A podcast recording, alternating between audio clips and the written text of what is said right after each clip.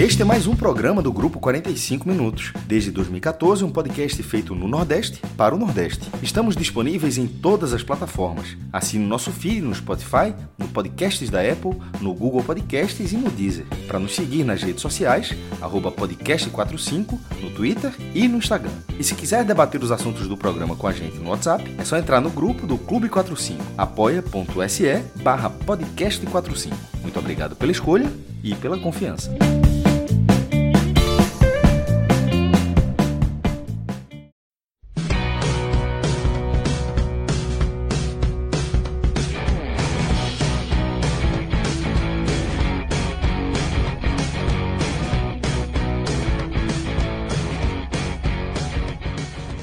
Sejam todos bem-vindos e bem-vindas a mais um Telecast. Eu sou Fred Figueroa. Nesse programa estou com Cássio Zirpoli, com JP Pereira. E vai ser um programa que a gente vai ter aí é, pelo menos dois eixos centrais. Né? Primeiro, o empate em 0 a 0 do esporte diante do Red Bull Bragantino, na Ilha do Retiro, pela Série A, abrindo a rodada da Série A na noite de sexta-feira. Mas também vamos passar pelo sorteio da Copa do Brasil, né, que aconteceu à tarde e colocou o São Paulo no caminho do Fortaleza, né, o último e único representante do Nordeste nas quartas de final, com Atlético Mineiro e Fluminense no passo seguinte, né, caso o tricolor consiga dar esse passo, ele teria terá Fluminense ou Atlético Mineiro pela frente. Esses dois eixos nós vamos debater e aí dependendo do andar da carruagem, outros assuntos aqui do futebol do Nordeste podem entrar. Tem um caos né, acontecendo no Vitória, impressionante como o clube ele vai se complicando né, a partir da sua administração caótica, como é um roteiro quase que, que comum né, entre os clubes que passam né, pelo, pelo momento tão difícil, pelo buraco né, que o Vitória cada vez mais vai cavando. Agora, antes da gente mergulhar no que aconteceu na Ilha do Retiro, eu queria que Danilo aí abrisse o Bet Nacional. Cássio, houve uma movimentação nos bastidores hoje à tarde, viu? No Bet Nacional. Danilo vai abrir aí. Tô por fora, me mostra. A nossa conta, tá? Danilo, esperando aí a abertura da nossa conta. Veja o nosso saldo ali, Cássio. Primeiro, dê uma olhada no saldo, que o saldo ultrapassamos os dois mil reais. Ou seja, pela corda tá na hora de tá? sacar, né? Que foi com aquela dupla que você sugeriu da Olimpíada, Brasil e Espanha se, se classificando para a final. Eu tenho mérito aí, que bom, rapaz, tá Total. Aquela dupla. E João, que soltou aquela foi onça. onça ou, foi, ou foi garupa? Foi garupa, foi garupa. Oh, e João, que soltou aquela onça né, no Fortaleza contra o CRB e a onça voltou para casa. Agora, Danilo, mostra aí que a gente fez uma movimentação nos bastidores hoje à tarde. Rodrigo me ligou e a gente entrou no esporte contra o Red Bull Bragantino, protegendo o empate. Tá? O esporte estava pagando 4,80. Era uma, uma odd muito, muito, Porra, muito, muito, boa. muito boa. Isso para 4,80, mesmo voltando empate? Não, voltando empate 2,90. A gente preferiu que apostar. Que, que segue que segue Exatamente. Bom. Muito boa, né? A gente fez essa aposta voltando empate, né? Então não tivemos nenhum, Pre... nenhum prejuízo. Porra, Thiago Neves mas... colaborou, não é? A turma tinha. A Muita turma gente, tinha... né, jovem? Não, mas foi, conta, foi, o último, foi o último chute. Foi o último chute. É, a conta ela teria mais de R$ 2.500 agora, né, se o Sport vence a partida, mas foi uma aposta é, mas assim, bem interessante. Assim, a, né? a, a Rodrigo me ligou, a odd estava muito boa. É. A odd foi justa porque, assim, você não tem como ter controle. O desempenho foi muito, a gente, que é o que a gente Sim. vai debater daqui a pouco, o desempenho foi muito acima da média. Essa odd, ela, veja só, se, se, os caras tivessem uma ideia mínima de que o esporte poderia, poderia ter tido uma, uma, atuação dessa, essa odd não teria sido, não teria sido esse valor. É só você pegar. A, a, essa odd foi traçada a partir de tudo que o esporte fez nos 14 jogos anteriores. Nenhum deles. E o Bragantino fora de casa fez. também, né? E no próprio Bragantino, que é muito forte fora de casa. Não, não, não é muito forte, é só o melhor time. O Bragantino veio, o Bragantino veio ao Recife com cinco vitórias, um empate e uma derrota, Fred. E a única derrota foi para o Fortaleza, jogo no qual Boeck salvou o Fortaleza aos 48 do segundo tempo.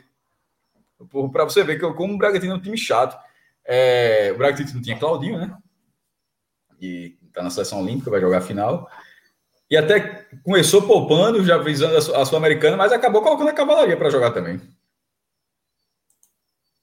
Danilão, é, vamos dar uma passada aí nos jogos da Série B, tá? E da Série C aí do final de semana, até da Série A também, mas vamos aí pela Série B. Ver se tem alguma série, coisa interessante. Fala em, série, fala em, série, B, não, que hoje a turma se machucou aí. Eu vi, eu vi, eu vi, eu vi. Um golzinho, né?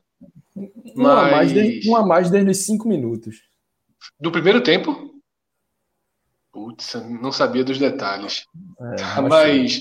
É, é, vamos para a próxima, vamos para próxima. Deixa eu fazer duas perguntas aí para vocês desses jogos que estão na tela, tá? É, eu vejo duas odds aí interessantes. Esse Brusque contra o Cruzeiro, o Cruzeiro realmente tá mal no campeonato, é só uma camisa aí flutuando, né? 2,75 pro Brusque em casa contra o Cruzeiro. E por toda a crise do Vitória, esse 2,50 do Vasco também parece interessante, né? Muito bom. Muito bom esse 2,50 é, do Vasco. Não, eu não ia, não. Acho o Vasco confiável ainda não. Protegendo o empate, vê aí, vê aí. 1,65. É, clica aí, Danilo, protegendo o empate. Protegendo é aí não, empate, é, no, é, no, jogo, é no jogo. Clica no, no nome ali, Vasco, aí. Isso, é. Pronto. 1,65 eu acho pouco. 1,65 eu acho pouco. Aí tu botou Vitória, empate. Aí tu botou Vitória. É. Aí, tu, aí tu quer quebrar é, tudo. 1,65. E não seria uma dupla, não. Não seria uma dupla com o Brusque, não. Tá. Danilo, vamos ver. O Náutico Fala, o Náutico... paga 1,66. 1,66. É, 1,66. É, é interessante. Mas, esse, é. esse confiança, eu acho um, uma das contas de luz aí dessa, dessa Série B, ainda mais em casa. Mas eu, eu, tenho uma promessa a João que a gente não aposta no Náutico. ah, então tá. Então tá. Se tá, João estiver tá, vendo isso aqui. Tá justificado, tá justificado. Danilão, vamos ver a Série A. Vamos ver a Série A.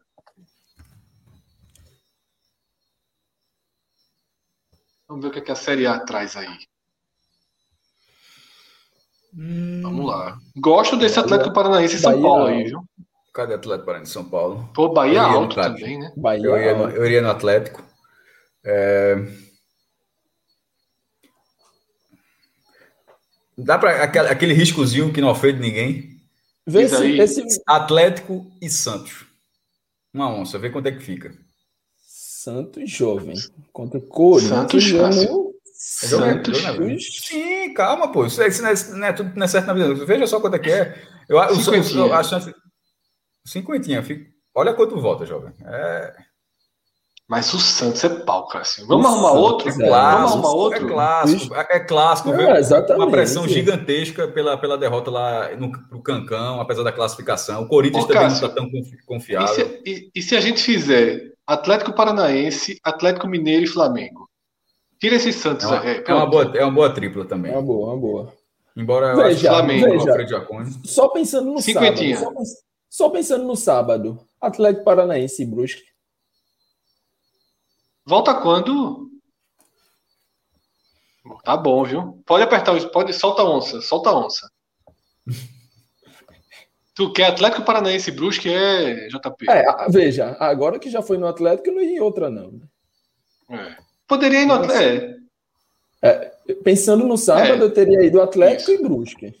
Mas aí, como já foi não, no mas... Atlético. É. Vamos ver a Série C. Tem um tal de Floresta aí, viu? Pode ou não pode? Liga para Olha o Floresta. Olha o Floresta. 255. Muito alto, viu? Deixa eu abrir a tela aqui, que eu não tô vendo direito. Não. 255. Esse trico aí é, é, é a cara da maldade, né? Exatamente. Aí, nunca apostou contra. Está escrito que no dia que apostar. Que no é, melhor, dia que apostar. Veja, é, é, melhor se poupar com todo mundo, porque já já esse corte aí tá, na, tá no Twitter. Não, não, não. Se a turma fizer, a turma faz quieto. Mas não fizemos, é. não, viu? Nunca fizemos e é. teve até um arrependimento naquele jogo do Botafogo lá na Paraíba, né? Teve um arrependimento grande aí. Então é isso, Danilo. Já fizemos a. Floresta é. ainda tá chamando. Soltamos, soltamos só um oncinho aí, tá? A gente pode fazer uma, uma nova análise. Amanhã tem programa, então amanhã o pessoal que estiver no programa Veja, pode fazer Eu continuo achando interessante. Eu continuo achando interessante aquele Vasco ali protegendo empate. 1.6 alguma coisa, né? É. Vamos pensar, vamos pensar. Pensando ali junto com o Brusque, ou o Náutico. É. Vamos pensar. Pra, deixa, deixa. O Náutico, por enquanto, o Náutico tem uma promessa. Eu tenho que cumprir minha promessa com o ah, é, Não, não, não, verdade, verdade. Tem esquecido. O Náutico temos, temos um pacto. É melhor, aqui. é melhor não, não brincar com o homem. É melhor não brincar Danilão, tá feita. Já temos uma aposta no ar. Amanhã, quem participar da live tem muito jogo amanhã.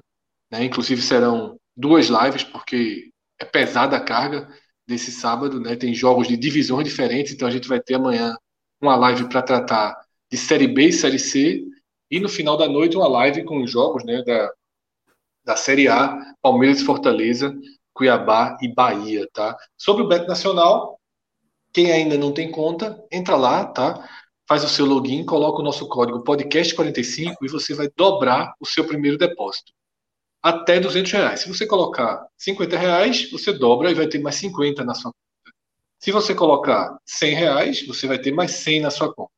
Se você colocar 300 reais, você não vai, não vai ter mais 300 na sua conta. O limite é 200 reais para dobrar esse primeiro depósito. Tá? betnacional.com, patrocinador oficial da Série B, tá? tá na placa aí de todos os jogos da Série B e parceiro do podcast 45 minutos já há algum tempo né, nessa nossa caminhada.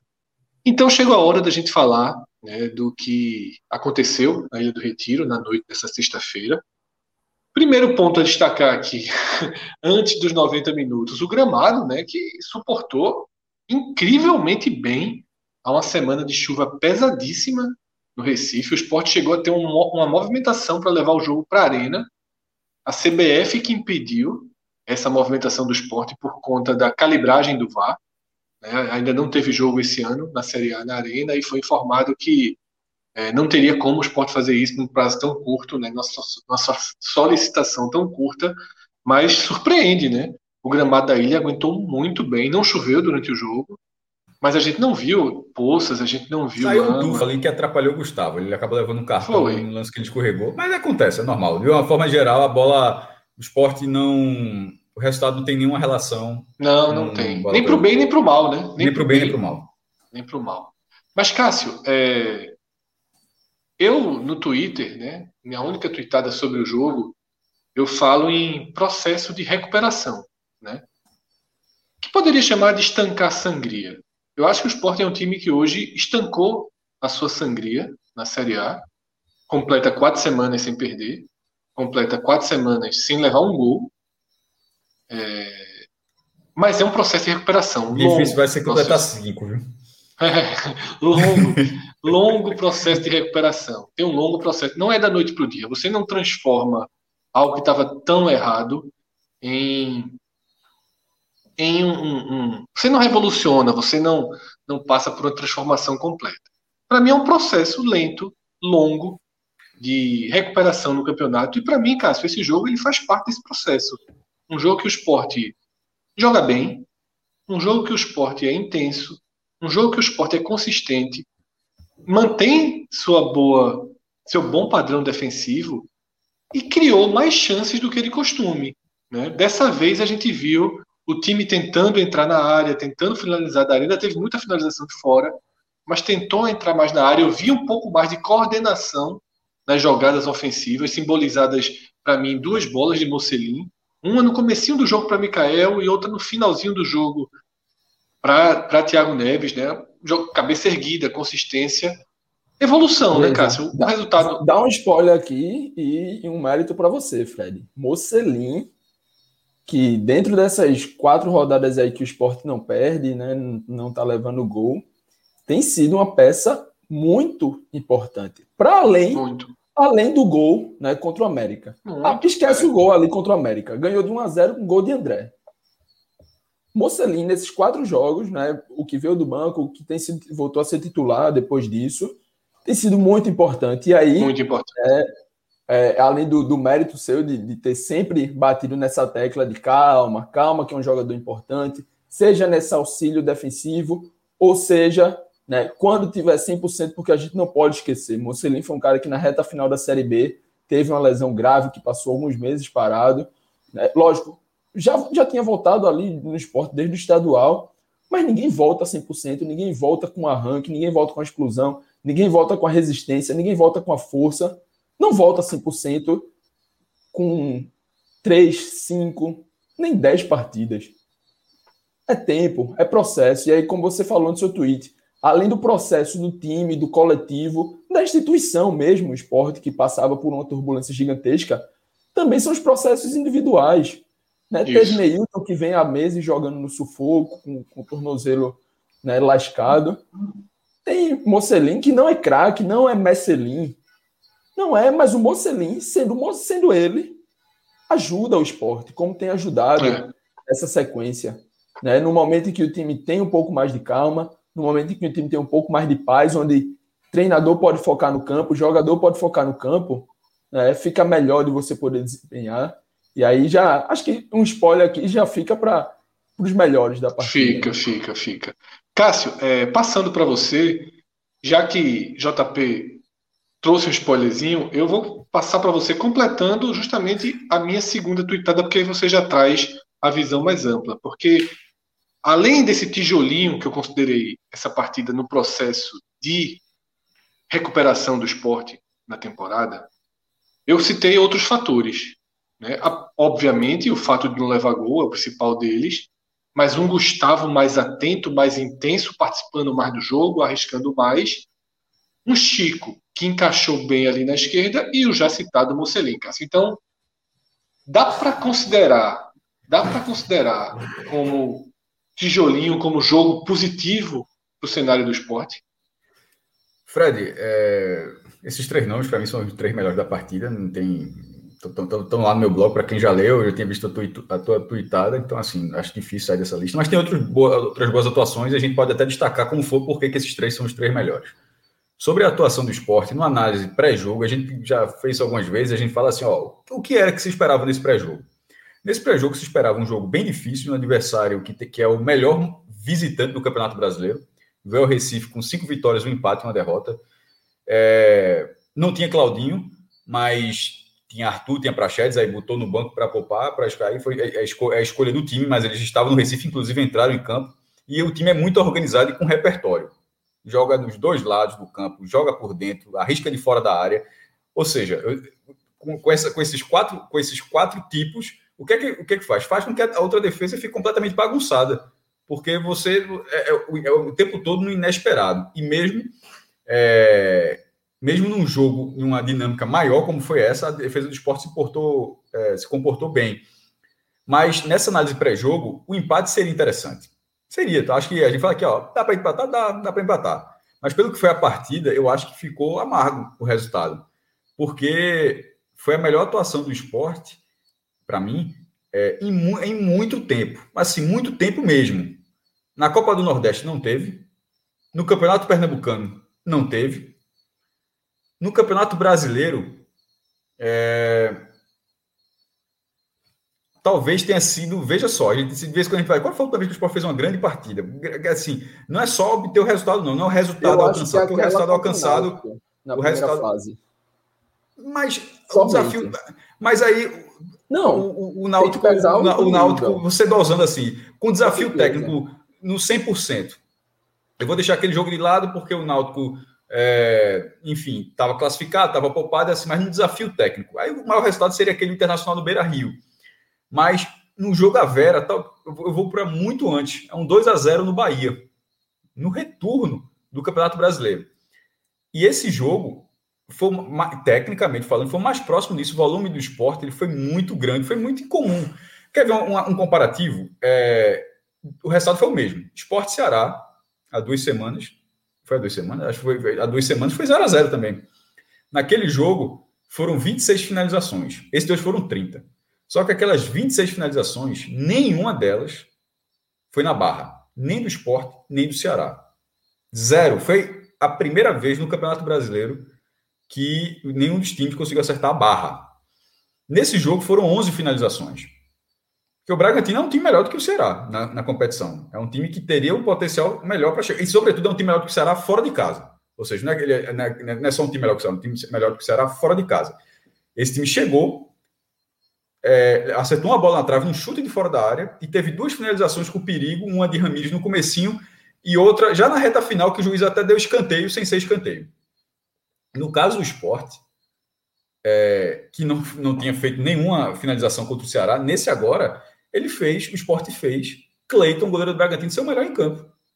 O melhor, o melhor jogador em campo foi o goleiro do Bragantino, que defendeu o chute de Gustavo no primeiro tempo, é, defendeu cabeçada de Marcão no segundo tempo, é, chute de fora da área, acho que de Gustavo de novo. É, ele bateu uma de esquerda, bateu outra de, outra de direita. Teve um outro chute fora da área, que ele espalma, a bola vai sair na lateral, não me recordo aqui. Foi uma figura presente. Não teve nenhuma, não teve nenhuma bola. Uma, algumas defesas foram até um pouco assim. Né, a bola vai no ângulo e não foi uma defesa milagrosa. Mas era o tempo todo sendo exigindo, sendo exigido e respondendo. E isso, quem está acompanhando o esporte estava desacostumado. O esporte não fazia isso no adversário há muito tempo. Há muito tempo. E, e não foi. Não eram lances circunstanciais. A posse de bola foi do Bragantino como se esperava. O Bragantino, pelo repertório que tem, era um time que teria mais posse de bola. Todo mundo sabia. O esporte sabia, o Bragantino sabia.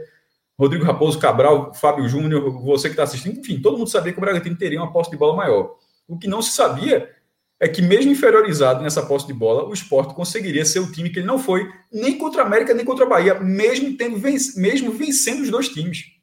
O esporte, hora, mesmo tendo a menor posse de bola, quando ele recuperou a bola contra o Bragantino, a maior, a maior parte das vezes que ele recuperou a bola, ele conseguiu organizar essa jogada e essa, e essa jogada conseguiu, essa construção ofensiva conseguiu render uma finalização. Contra o América Mineiro, isso foi acontecer aos 40 do segundo tempo, no chute de Mocelin.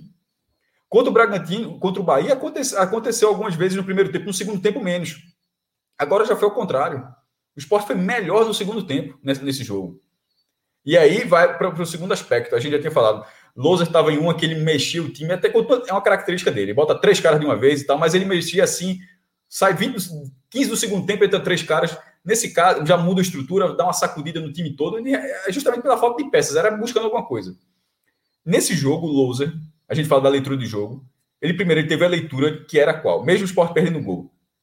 Aquela atuação era melhor que o esporte podia ter naquele momento. O esporte só foi fazer uma alteração aos 37 do segundo tempo. Isso é, isso é raro. Você tem cinco, você tem, pode mudar até cinco jogadores. O esporte não mudou ninguém até os 37 do segundo tempo. E os três que entraram, e aí, ó, entrou, entraram André, Thiago Lopes e Thiago Neves, três potenciais titulares certo? Ou seja, não, foi, não é o banco do Bahia, porque o banco contra o Bahia, o esporte tinha, lembrando, tinha oito jogadores da base. No banco, esporte foi, foi sem banco contra o Bahia. Foi um negócio assim, surpreender ter conseguido aqui. Nesse jogo, o esporte tinha banco. Essas três alterações são alterações que, se fosse o campeonato, é porque você tem lesões, tem lesões, tem suspensões, mas para ao longo do campeonato, se o esporte pudesse ter esses três jogadores, ou de repente pode ser André titular, Mikael no banco, enfim, você pode fazer essa, essa inversão, mas tendo esses três jogadores como opções, faz com que o esporte tenha, de fato, a opção para mudar. Não é simplesmente tirar um jogador cansado, é, é tirar um jogador cansado e conseguir manter o, o, nível do time. Ele tentou fazer isso, mantendo a estrutura, mas foi para ganhar o jogo. As alterações de, de, de foi para tentar ganhar o jogo, porque a vitória estava ao alcance. E esses jogadores que participaram, eles, o esporte teve duas chances com esses jogadores, uma com o André e uma com o Thiago Neves, que foi a última aos 48 do segundo tempo. É, Thiago Lopes entrou ali mais na esquerda, um jogador um pouco mais de força, entrou um pouco mais aceso do que de costume quando vinha sendo titular. É impressionante como o jogador de vez em quando vai para o banco para responder, mas ele, ele não entrou mal. Ele, ele, ele, não, ele foi melhor do que nos primeiros minutos quando ele ia titular. Ele foi melhor saindo do banco agora. Então, os, essas alterações, Lousa, acho que ele foi bem na. Primeiro, o time não tinha muito a, a, mudança, a mudança. Havia uma dúvida se André seria titular. Ele manteve a Mikael, Mikael fez o gol contra o Bahia, foi, é, foi decisivo teve que perder uma, uma chance gigantesca aos 10 minutos. É impressionante como o futebol. O gol que ele fez contra o Bahia era, era até mais difícil ali na marca. Essa, essa contra o Bragantino, assim. É, ali na cabeçada, né? Pau, pau, que seja, no mínimo um empate. Era, uma chance de gol muito grande aquele perdeu aos 10 minutos. Teve um lance no segundo tempo que o cara já fica afobado, até para o seu jogador jovem. É, aí ele foi, mais, ele foi mais coletivo nesse jogo do que contra o Bahia, certo? Eu gostei, eu gostei de Mikael. Foi, foi o contrário. Ele, como centroavante, foi pior centroavante finalizador, mas como joga, jogando para o time, ele foi melhor nesse jogo, embora tenha falhado só, é. claro num, num contra-ataque que ele foi pela direita, era para ter tocado aquela bola. Mas ele Concordo, cara. Deixa, é, eu queria só acrescentar um ponto aqui sobre o Mikael. Eu concordo 100% com sua análise. Mas teve uma bola no segundo tempo, um contra-ataque do esporte, é, que Gustavo aciona ele. que eu acho que Gustavo ali escolheu muito errado o destino da bola. Porque uma coisa é Mikael é, falhar em dar continuidade à jogada. Porque às vezes ele falha, ele não tem a mesma habilidade. A outra é você entregar um contra-ataque ao jogador que teria menos capacidade de dar o passo seguinte. Foi uma bola que os Sport ser uns. Mas é, é que eu te falo, acontece. 4 contra 3, é. Mas aí, mas sabe dizer, Gustavo é que não deveria ter. É, mas eu tô, eu tô reclamando mais de Gustavo ter escolhido antecipar a bola para Mikael. O Gustavo estava partindo no meio de campo. Mikael estava numa boa posição, mas Mikael é pesado. Ele lança é, Mikael. Mas eu entendo, eu entendo isso. A diferença é a seguinte. A, dif, a, diferença. Rapidinho, JP. A diferença é a seguinte. É, se fosse uma chance, tipo, o Sport teve uma chance e Gustavo escolheu errado, Mikael, a lamentação, seria diferente. Só que o jogo não foi isso. Tipo, você está dizendo desse, dessa escolha errada de Gustavo. Quantas ele acertou nesse jogo? Gustavo jogou pra cacete nesse jogo. Então, assim, é, é, isso faz parte do volume. O que de vez em quando jogar por uma bola é o problema, porque você joga por uma bola. Você não pode errar, você só tem uma bola no jogo. Nesse caso, o esporte teve várias bolas. Então, assim, faltou ali, marca, esporte martelou, martelou. É, é, essa, essa, essa, essa visão errada que Gustavo teve nesse lance, teve. Mas ele teve certas e outro cara é rápido, o cara pensa rápido, o cara toca para frente. O cara é muito bom jogador. Ele, ele, ele é titular. Ele é titular. E assim, ele tá... e assim acho que nesse ponto do contra-ataque, é, realmente dava para o esporte ter aproveitado melhor. Né? E eu concordo com o que o Fred falou de que Mikael não era o melhor é, para dar aquela sequência, dar aquela continuidade. Mas aí um, um, ponto que o próprio Fred traz no finalzinho do comentário é de que Mikael estava muito bem posicionado. Ele é, do, da, de onde cada jogador estava naquele momento, Mikael era o melhor posicionado. Então, assim, é muito difícil passar na cabeça de jogador, ó, eu, eu não vou soltar naquele cara porque pode ser que ele não dê a melhor continuidade se naquele momento ele era quem estava melhor. Porque se ele toca em, em algum outro, eu não lembro quem é que vinha também puxando aquele contra-ataque, e, e, o outro perde, porque estava um pouco mais atrás ou porque não estava na melhor posição, acho que a gente também estaria falando, ó, se tivesse dado em Mikael, que estava naquele lugar, né, acho que tem muito disso também. Mas então, eu, acho assim, eu, eu, eu, acho mais essa lógica, é, eu, eu, eu entendo o que eu estou falando. O que eu bato na minha tecla é a seguinte, não foi a única chance do jogo. A gente vai falar de uma não, chance exato, do jogo, assim, se prender, se prender a isso. Eu, eu, eu, me prendo muito mais ao lance de Thiago Neves, ao lance de Mikael, tipo, essa, essa escolha errada. Era, ali era um lance para fazer gol. O lance de Thiago Neves ele tinha chance, a chance, inclusive, para dominar e bater de esquerda. Ele é canhoto, né? Exato. Assim, mas é, tá no final do jogo, ou tocar para André, que estava do lado dele ali, tinha um marcador, poderia bater de primeira. O cara escolheu a pior coisa possível, ele bateu de pé direito, que não é o dele, não é o forte. É, eu acho que é muito mais lamentar esse lance e o de Mikael no começo no primeiro tempo, mas assim, de uma forma geral, foi uma boa atuação de esporte, assim. É, mas aquela coisa, era muito melhor ter vencido, né? De repente, do que tinha, era, muito mais, era muito mais importante. Mas o esporte acaba conseguindo, encerrando essa primeira participação, conseguindo seu melhor recorte nesse Campeonato Brasileiro. Muito curioso, porque são dois empates em casa e duas vitórias fora de casa. É, é o esporte só tem uma vitória em sete jogos. Isso é um problema. Se, eu não me engano, são, são dois gols em casa, uma vitória em casa é, é um problema. A sorte do esporte é que ele está conseguindo ter pontos fora de casa que historicamente não tem, mas o desempenho na ilha é preocupante. É, vai pegar o Flamengo e depois volta para dois jogos, um contra o São Paulo, que vai estar tá cheio de competição, vai ter Copa do Brasil, vai ter Libertadores, pode, de repente pode ser até um São Paulo. A bronca é que, como o São Paulo está lá embaixo, o São Paulo também não vai, dificilmente São Paulo vai ignorar que pode ser um confronto direto contra o rebaixamento. Mas o calendário do São Paulo beneficia o esporte. E outro jogo é contra, é contra a Chapecoense, onde viram, hoje vira uma obrigação. Isso eu já estou pulando do Flamengo, né?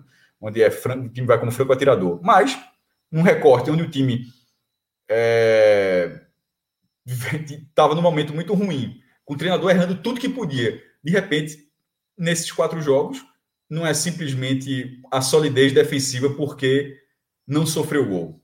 Não é simplesmente, ó, o time levou quatro gols, solidez defensiva. É até, até poderia falar, falar isso, mas não foi o caso. Foram quatro jogos onde América Mineiro, Ceará, Bahia e Bragantino os adversários não é, tiveram. O Bahia teve algumas oportunidades, o Bragantino teve isso, mas ao longo de 90, 180, ao longo de 360 minutos, os, os ataques adversários passaram longe de serem superiores ao sistema defensivo do esporte. E, e, isso, dentro do campeonato longo, a gente já viu no 2020, isso salvou o esporte, tem um sistema defensivo, e esse agora está sendo até melhor. Agora, o, o, sistema ofensivo, que hoje teve volume, precisa começar a marcar, porque está fazendo falta. O time tem uma das melhores defesas do campeonato, mas também tem um pior ataque, assim. Desconsiderando a Chapecoense, que está meio que caminhando para o rebaixamento, o esporte, dos que estão brigando, vamos dizer assim, entre a Chapecoense, já que a Chapecoense nesse momento não briga. O esporte tem um pior ataque. O esporte está quase um gol a cada dois jogos, já, não dá. Não dá. A sorte, a sorte nesse momento, ou competência, é que pelo menos a defesa também tem menos de um gol por jogo. JP, é, Cássio, ele, ele passa por um ponto aí né, que essa solidez defensiva, que é muito mais do que um recorte numérico, porque a gente vê em campo essa solidez defensiva, a gente não vê Maílson sendo bombardeado, a gente não vê adversário perdendo gol o tempo inteiro, a gente não vê bola batendo na trave. Hoje até teve né, um chute de fora da área que toca na trave, mas o Sport teve uma, uma bola na trave até muito mais clara.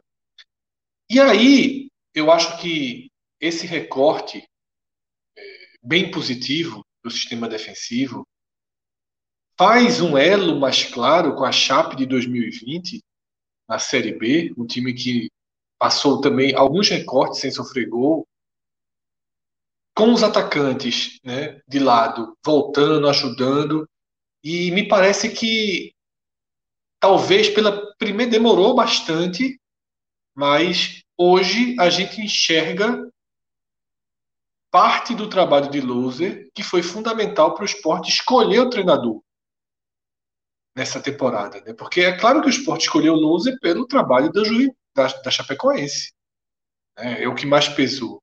E hoje a gente consegue ver esse reflexo de forma mais direta, né? Então é, é um, a gente sabe que Loser talvez só tenha permanecido no cargo por conta da instabilidade política, né? Talvez se tivesse não tivesse tido mudança política, ele teria sido demitido, ainda que a direção antiga, né, Chico, por exemplo, tinha total confiança no treinador, mas a sensação é de que as coisas estão indo para o trilho, pelo menos conceitualmente, né? Na prática, sim, mas conceitualmente também, né, JP? Perfeito, Fred. É... O esporte, quando traz lousa, né, e vendo o que foi o próprio esporte de 2020 com Jair, onde a força defensiva né, se sobressaiu, foi importantíssima, foi crucial, na verdade, né, para a manutenção, e, logicamente, né, quis dar esse segmento. E aí, assim como você elogiou bastante, né, é, eu também fui um cara que, que achei uma escolha acertada né, por Lousa, porque dá a continuidade no que naquele momento tinha de bom, né, e naquele momento ainda tinha Maidan, aí Adrielson, Hoje mudou, mas os zagueiros continuam, né, até estão no nível melhor do que o próprio Maidana vinha esse ano. Né, conseguiram substituir a altura ou até ultrapassar o nível.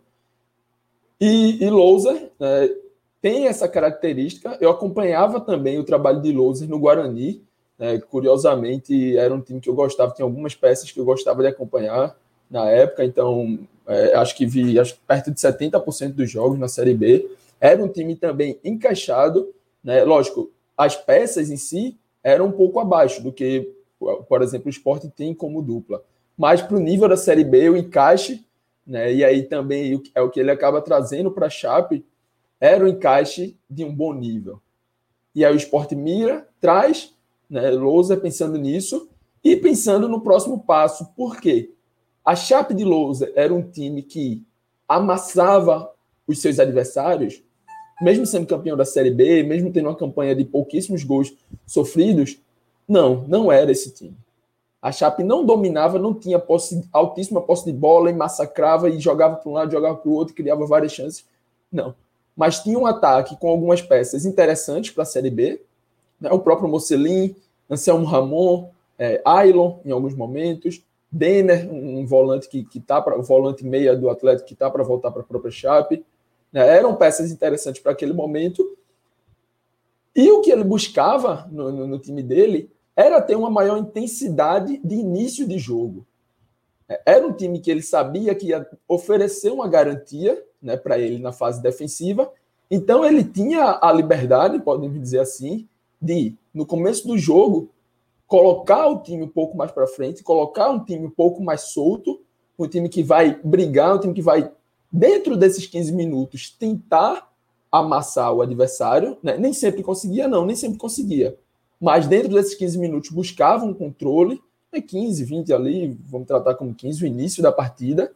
Muitas vezes conseguia o gol, e a partir disso, o sistema defensivo, e aí o sistema defensivo do, do goleiro, João Ricardo, que era um bom goleiro, ao camisa 9, né, ao todos os jogadores, com os pontas voltando muito, né, como você muito bem falou em, em vários momentos, eram pontas que eram substituídos por, por conta desse desgaste, né, talvez a própria lesão de, de, de Mocelin tenha passado por esse desgaste, né, ter sido um cara de muita intensidade no começo e depois que passava a intensidade ofensiva, mantinha a intensidade defensiva, que às vezes né, a gente pode pensar que pelo jogador não ter a bola, pelo jogador é, parece que ele está ali um pouco mais descansando, mas não, quando você está na, na defesa, né, quando você tem que defender mais, você está buscando o contra-ataque, então você está dando mais tiros, mais arrancadas, né, vai com contra-ataque e volta, você está sempre com a atenção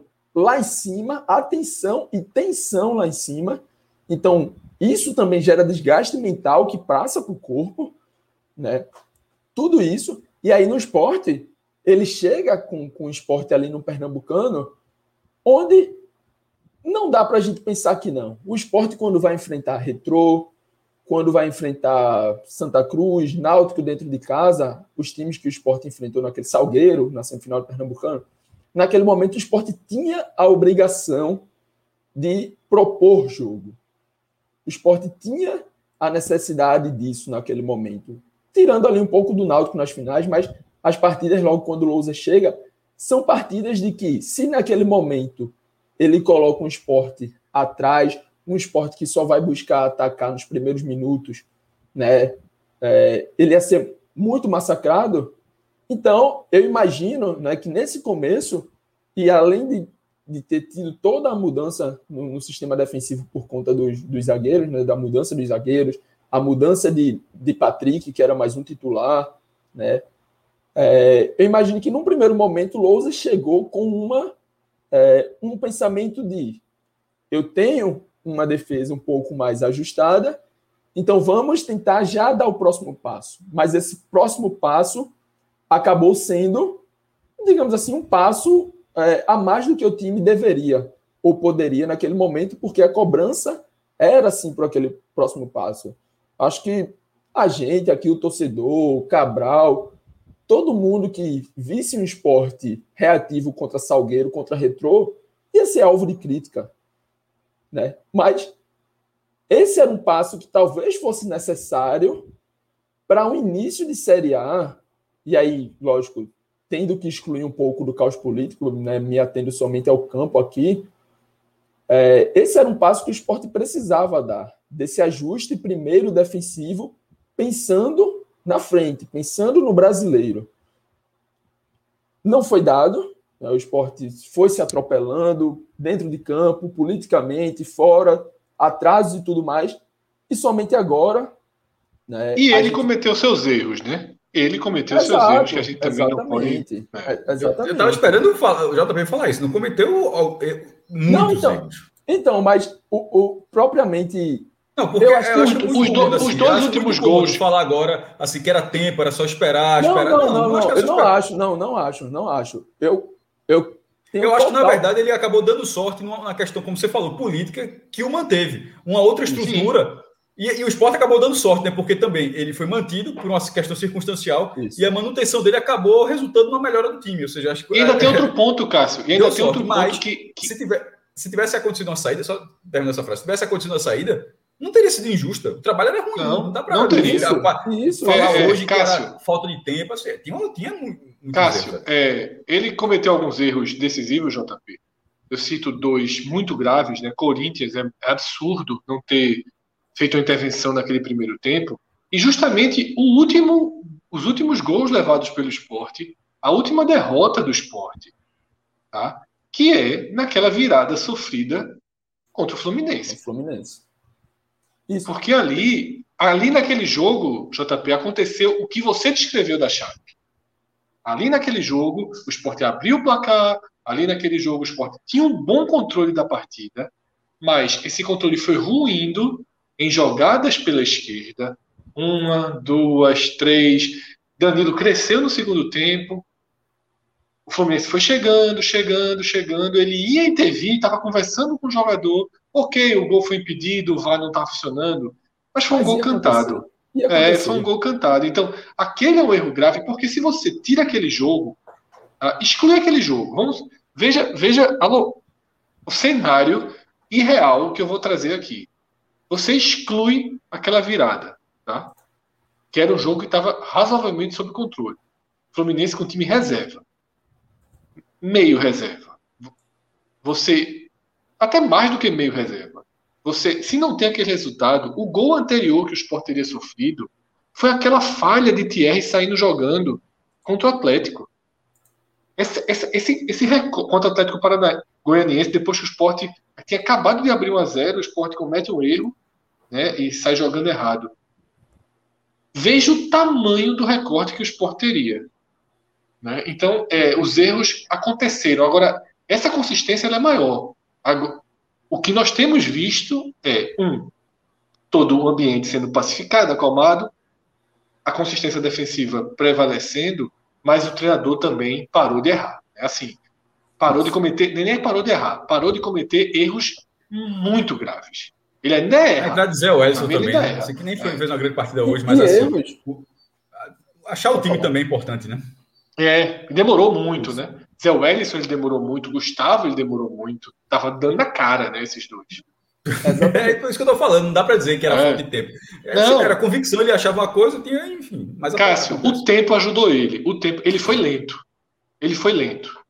Não foi só falta de paciência. Ele foi um treinador lento em adaptar, em encaixar, em entender, em conhecer. Ele, a culpa dele também é ter sido é não ter conseguido fazer isso rápido. O tempo ajudou, mas ele foi lento. Fala, JP. Fred, o ponto que eu ia finalizar, é, e aí vocês iniciaram, era exatamente esse, que o que me parece de Louser é que foram esses erros, né, a maioria deles, estão dentro de um erro maior, que é um erro de avaliação, de achar que estava no momento em que ele chega no esporte, ele estava chegando num, num time mais pronto do que estava. Sabe? Olhando hoje, o que me parece os erros mais atrás de Louser era dizer assim, ó, o esporte veio de uma Série A que tinha isso aqui. Tinha um Thiago Neves titular, tinha uma dupla de zaga encaixada, tinha um Patrick ali, né? tinha é, é, Marcão junto com, em alguns momentos, Betinho, em alguns momentos, Ronaldo, em alguns momentos, Ricardinho, quando muito, todo mundo já apontava para um Zé Wellison. Né? Então, o que, o que me parece, olhando agora, é que Louser olhava para o esporte ali da reta final da Série A e dizia: eu vou começar por aquilo ali eu vou começar tentando resgatar aquilo ali. E aí, por isso, ele demora tanto para trazer o Ellison, demora tanto. Ok, Patrick em algum momento teve que ficar porque não tinha outra opção, né? Rainer realmente só chegou para o brasileiro. E, e, mas tentou mais do que necessário, mais do que devia com com com Thiago Neves. Tentou em alguns momentos com Trellis mais do que devia, talvez por ser um jogador mais cascudo, mais rodagem do que Mikael. Né? Então, assim, o que me parece hoje, né, e aí talvez tenha um pouquinho de engenheiro de obra pronta, talvez é, sim, mas o que me parece hoje é que os erros maiores de Lousa partiram de um erro prévio do momento da chegada do caminho que ele iria traçar, que era um caminho de resgate. E não, naquele momento, o esporte tinha um caminho, tinha uma ideia, tinha uma base, sim, tinha que ter uma defesa sólida, tinha que ter um contra-ataque organizado, mas naquele momento o Louser precisava colocar mais a cara dele já do momento em que ele chegou. Né? Já do momento em que ele chegou, o esporte precisava de mudanças mais do que uma continuidade geral. Porque uma continuidade mínima ali você tem que ter. Mas Louser buscava uma continuidade geral, quando na verdade essa continuidade geral nem seria possível e nem seria o melhor caminho. Sobre Lose, Danilo, inclusive teve um superchat né, que passou um tempo atrás, né? E eu guardei para trazer aqui, né? Perguntando se a gente viu a entrevista dele, né? No Embolada, no Embolada, né? Que é o podcast do GE. Eu não, não parei para ouvir ainda a entrevista, eu mas vi, vi a repercussão. E eu achei interessante uma coisa, como essa entrevista ela se soma ao, aos jogos, ao momento. E, eu, e, e quem ouviu a entrevista deu pontinhos a Loser, né? essa entrevista parece ter feito muito bem a ele, né? Parece que a repercussão dela foi muito boa, porque é um treinador que chegou muito quieto, muito calado, só deu aquelas entrevistas padrão, né? Que é a entrevista das coletivas, e agora são coletivas muito mais insossas, não tem questionamentos. E também vivia tanta turbulência que não dava para pegar o treinador para uma entrevista. E, como falei, não escutei ainda, mas me parece que os torcedores que ouviram entraram na mesma lógica que rege os jogadores, que rege a diretoria antiga e que rege a diretoria nova, que não chegou abraçada a Loser, não, tá? A diretoria nova não chegou comprando o projeto Loser, trazendo para cá o projeto Loser, não. Porque não tinha para quê. É isso Porque que eu falo. não tinha para quê. Isso. Não tinha quê. Aí, e, a, e, a, gente, quando falou o jogo do era o debate do, do América Mineiro, que foi o seguinte: era o, era o jogo, um dos jogos. No primeiro turno era o jogo mais acessível que o Sport teria pelo primeiro turno, fora de casa. Só, se vencer, Lousa fica. Se, se tivesse perdido aquele jogo, Nelo não abraçaria Lousa. Era o treinador já estava completamente. Aquele abraço que aconteceu de verdade no final do jogo. É, não, não teria acontecido. Se o Sport tivesse perdido o América Mineiro, com tudo que já que era o esporte naquele momento, não tinha, não, não havia o compromisso. E é o que a gente falou: o treinador ganhou e aquele negócio. Eu até falava, ó, dependendo da, da, como forma, eu teria tirado. O esporte ficou, foi para o jogo com o Ceará, e aí começou a ganhar uma cara contra o Bahia. O Ceará foi um jogo ruim, mas foi ruim, mas pontuou. E aí você vai somando a solidez defensiva é questionável. E, e, e, tudo que o esporte precisava era ser isso para ser competitivo. Agora ele precisa da, precisa do outro, da outra parte que tem peças melhores, que a gente continua dizendo que o esporte tem peças melhores que as de 2020 para fazer. Agora já está virando turno e não consegue. O esporte tem apenas oito gols no campeonato, mesmo tendo peças melhores que as de 2020. Agora, o primeiro trabalho foi o primeiro. A defesa do esporte foi completamente refeita, né? Lon Paulo saiu, o goleiro é Maílson, o Patrick saiu, o lateral é Rainer, lateral esquerdo hoje que está sendo machucado era Jonas Tavares, hoje é Chico, o, a zagueira é Adrielson e Maidana, hoje é Sabino e Thierry. E Thierry. Thierry. A única, a, a, o sistema defensivo mesmo só tem uma peça mantida, Marcão. Que é o primeiro volante. Mas a defesa o... e goleiro todo muda. Não, todo, mas, tudo primeiro muda. Volante, mas até, até o primeiro volante, do primeiro volante para trás, só Marcão. Todos os outros, os dois laterais, tudo mudou. E ou, ou, seja, não é que o esporte, ah, o esporte tá, a defesa do esporte está bem como era do ano passado. Bem, quando a gente fala bem, o cara, alguém está caindo de paraquedas aqui, galera. A gente está falando bem dentro do sarrafo do esporte para ser competitivo para brigar contra o rebaixamento, certo? É, só para deixar bem claro, caso alguém não entenda bem.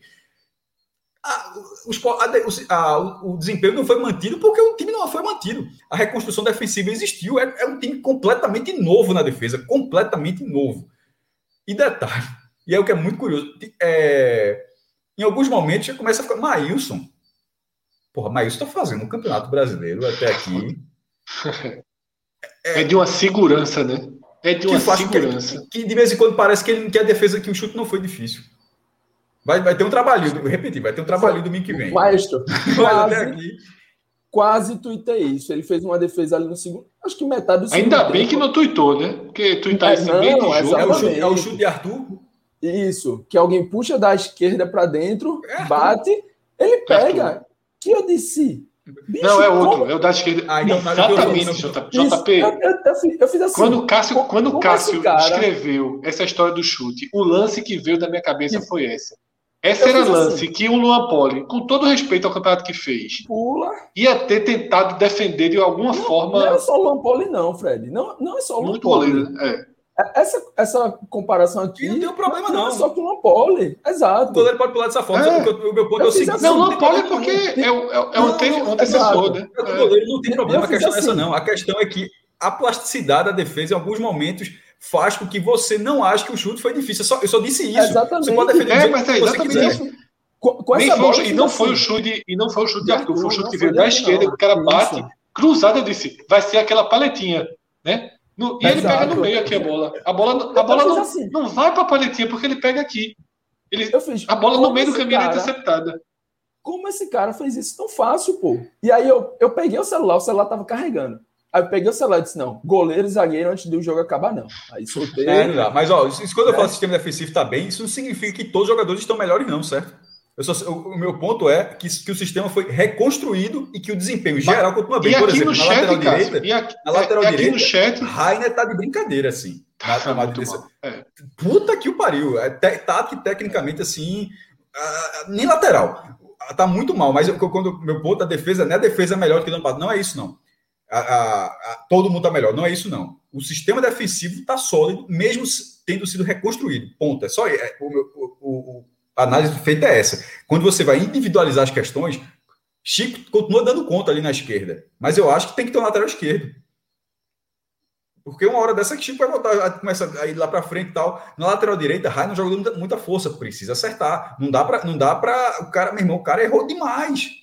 Demais, demais, demais, demais, demais. Para mim, é o pior em campo do esporte foi Rainer, certo? Inclusive, Cássio, eu não sei se, se todos que estão vendo lembram, mas na vitória sobre o Bahia, eu disse: só não tá na lista dos meus piores porque acertou o cruzamento do gol. Porque acertou o cruzamento. Porque estava muito, é, muito é. mal. Inclusive, quando chegou a informação, quando estava mal, que, que Everton se machucou, eu disse: vai ser esse cidadão até o final do jogo. Porque ele é. se machucou antes do jogo, e, né? E, Cássio, e aí, e aí, é. e aí eu pensei o seguinte, né? Porque hoje Lousa demorou muito a mexer, né? E assim, detalhe, eu não acho que ele errou em demorar não. muito, não. É. Não, acho que o time era isso. Não tinha opção, não tinha, é, não, tinha Everton, não tinha alteração. É, não tinha, e não tinha, só, só para concluir. Alternativa, aliás, desculpa a palavra. Exatamente, porque eu pensei assim: a, eu, quem é que ele tinha que tirar? Rainer. Mas aí eu pensei, nesse momento o cara tá no banco. Veja a situação do treinador. O cara tá no banco, rezando, rezando para que o cara não comprometa mais do que está comprometendo, porque ele não tinha o que fazer na direita. Não, eu pensei em tudo. Não dá para botar Ronaldo, tinha que deixar Rainer. E torcer para que a partida ruim de Rainer não resultasse num gol do, do Red Bull Bragantino. E ele deu algumas bolas, inclusive um lateral tenebroso. Um lateral tenebroso batido no ataque, que resultou num contra-ataque. Se brincar, foi até esse chute. Viu, JP? Se brincar, foi até nesse chute que, que foi um lateral. Que... Eu pego aqui.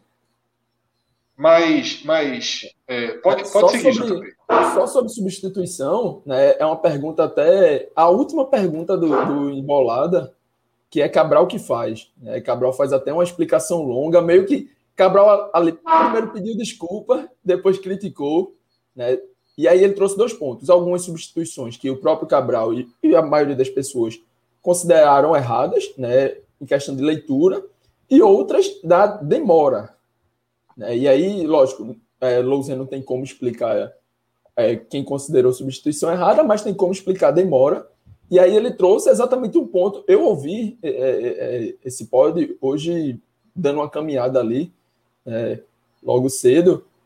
E Atleta, quando... jovem. Além da cirurgia. Caminhadinha, caminhadinha não, de leve. Na orla ali, de leve. E aí... Na Orla, na Orla de Olinda, né? Olinda, Olinda. Olinda, bairro novo. Olinda. Até ali, vai até Janaínazinho, ali. Janaína. É, é. usa Orla ali, se usa Orla, orla, palavra Orla ali. Orla, jovem, demais, demais. Vou, Marisqueira, Janaína, Samburá. Cam, caminhando ali até o Megazord e volta. 5 km tranquilo. Amigo, na, na, em Olinda ali, meu amigo, é, caminhando ali, você caminha pendendo pro lado, porque o carro já passa aqui, fum, assim, o carro raspando o Cooper, viu? Mas veja, é, e aí ele explica essa questão das substituições, falando exatamente isso. É, quando eu tô, e aí abre aspas né, para ele, quando eu tô enxergando o jogo, quando eu tô enxergando o time encaixado, não tem para que mudar. Porque às vezes é uma peça que está um pouco abaixo, mas você vai trocar achando que vai melhorar e o sistema como um todo acaba caindo, né? E aí hoje, no jogo de hoje, em algum momento, eu olhei e achava Everaldo um pouco cansado, Rainer mal, e aí você pensa, pô, dá para tirar. Seria bom tirar Rainer, mas não tinha opção. Seria bom tirar Everaldo, mas o time estava criando estava chegando dessa forma. Então, assim, antes, se eu tivesse assistido o jogo hoje sem ouvir a entrevista de Louser, né, eu acho que eu estava aqui criticando mais essa demora. Ouvindo a entrevista e ouvindo o que. Porque, assim, o que JP pensa, o que Fred pensa, o que Cássio pensa, o que o, o torcedor que está aí no, no chat pensa, ok, é massa. A teoria sempre dá certo. Na teoria, ninguém aqui perde jogo. Mas na prática, uma substituição dupla de um ponta e de um lateral, de um ponta e de um meia que estão criando, que estão retendo a bola ali na frente, às vezes você vai. Tira um cara que está conseguindo reter a bola, mesmo que esteja cansado, e mesmo que esteja errando, como o caso de, de, de Everaldo, e coloca um Thiago Lopes, por exemplo, que perde uma dividida, que erra um passe, dá um contra-ataque, e aí hoje a gente JP, tá eu hoje, é, eu hoje tive mais então, medo assim, de vir a substituição do que reclamar de não fazê-la. Exato. Eu achava que em algum momento o Everaldo estava muito cansado e podia trocar, achava, mas em todo momento que eu pensava, dá para tirar Everaldo, dá para tirar Mikael, em todo momento que eu pensava isso, me vinha Louser falando, o time está encaixado e a gente está falando aqui hoje do melhor jogo do esporte. Então dava para continuar realmente até um desses. Lógico, a partir do momento que Everaldo caiu ali não aguentava mais, troca, tem que trocar. Mas até onde ele conseguia, e o time estava conseguindo criar e chegar dessa forma e também se defender dessa forma, então tá justo, tá justificado o time continuar dessa forma. JP, é, ao longo da partida, eu pensei em duas substituições. Não tinha o que fazer com o Rai, né? Não tinha o que fazer. As duas que eu pensei, você citou, tá? Eu talvez tivesse tirado Mikael um pouco antes. Talvez tivesse, tivesse tirado Mikael um pouco antes. Não precisava ter sido em conjunto. Talvez André entrando um pouquinho mais. O, o esporte estava dialogando aquela bola na frente. Né? Não era um jogo como o do Bahia, que era um jogo para uma bola. Talvez a capacidade de diálogo de André, ele faz isso na última ou penúltima jogada da partida, né? que acaba aqui não resultando em nada, mas ele consegue sair para organizar essa jogada, podia ter ajudado. E Everaldo, como você citou. Mas eu tinha pensado em Juba, tá? Eu nem tinha pensado em Thiago Lopes, que entrou também, bem hoje. Muito pouco tempo, mas entrou bem. Também eu estava pensando em Juba. Até porque aquilo que eu falei. Agora, se com Juba talvez fosse melhor Mikael, porque com Juba o Sport teria uma qualidade de cruzamento, que Juba dá, né? Mas eu estava com muito medo da substituição Thiago Neves por Gustavo. Muito medo. E ela veio. É, mas Thiago Neves, ok, não, não. Teve uma bola que ele recuou ali, que demorou a sair jogando, estava morrendo de medo do jogador baixo ritmo, perde uma bola, erra um passe, porque Gustavo estava no ritmo do jogo. Né? E mas aí acabou que, que hoje não, não tem, não sobra para mim é, nada para loser, não, do resultado. Eu acho que a demora aconteceu, mas não tinha banco para ser muito diferente. Né? Ele vai ganhar banco agora. É, ele vai ganhar banco agora com Everton Felipe, né?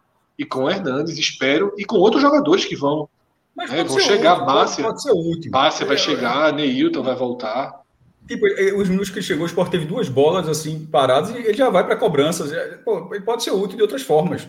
Foi útil ano passado, pode, pode ser útil. Teve a bola do jogo, Thiago Neves teve a bola do jogo ali, acho que ele tomou uma decisão muito errada é, na, naquela finalização, sendo canhoto, o espaço que tinha.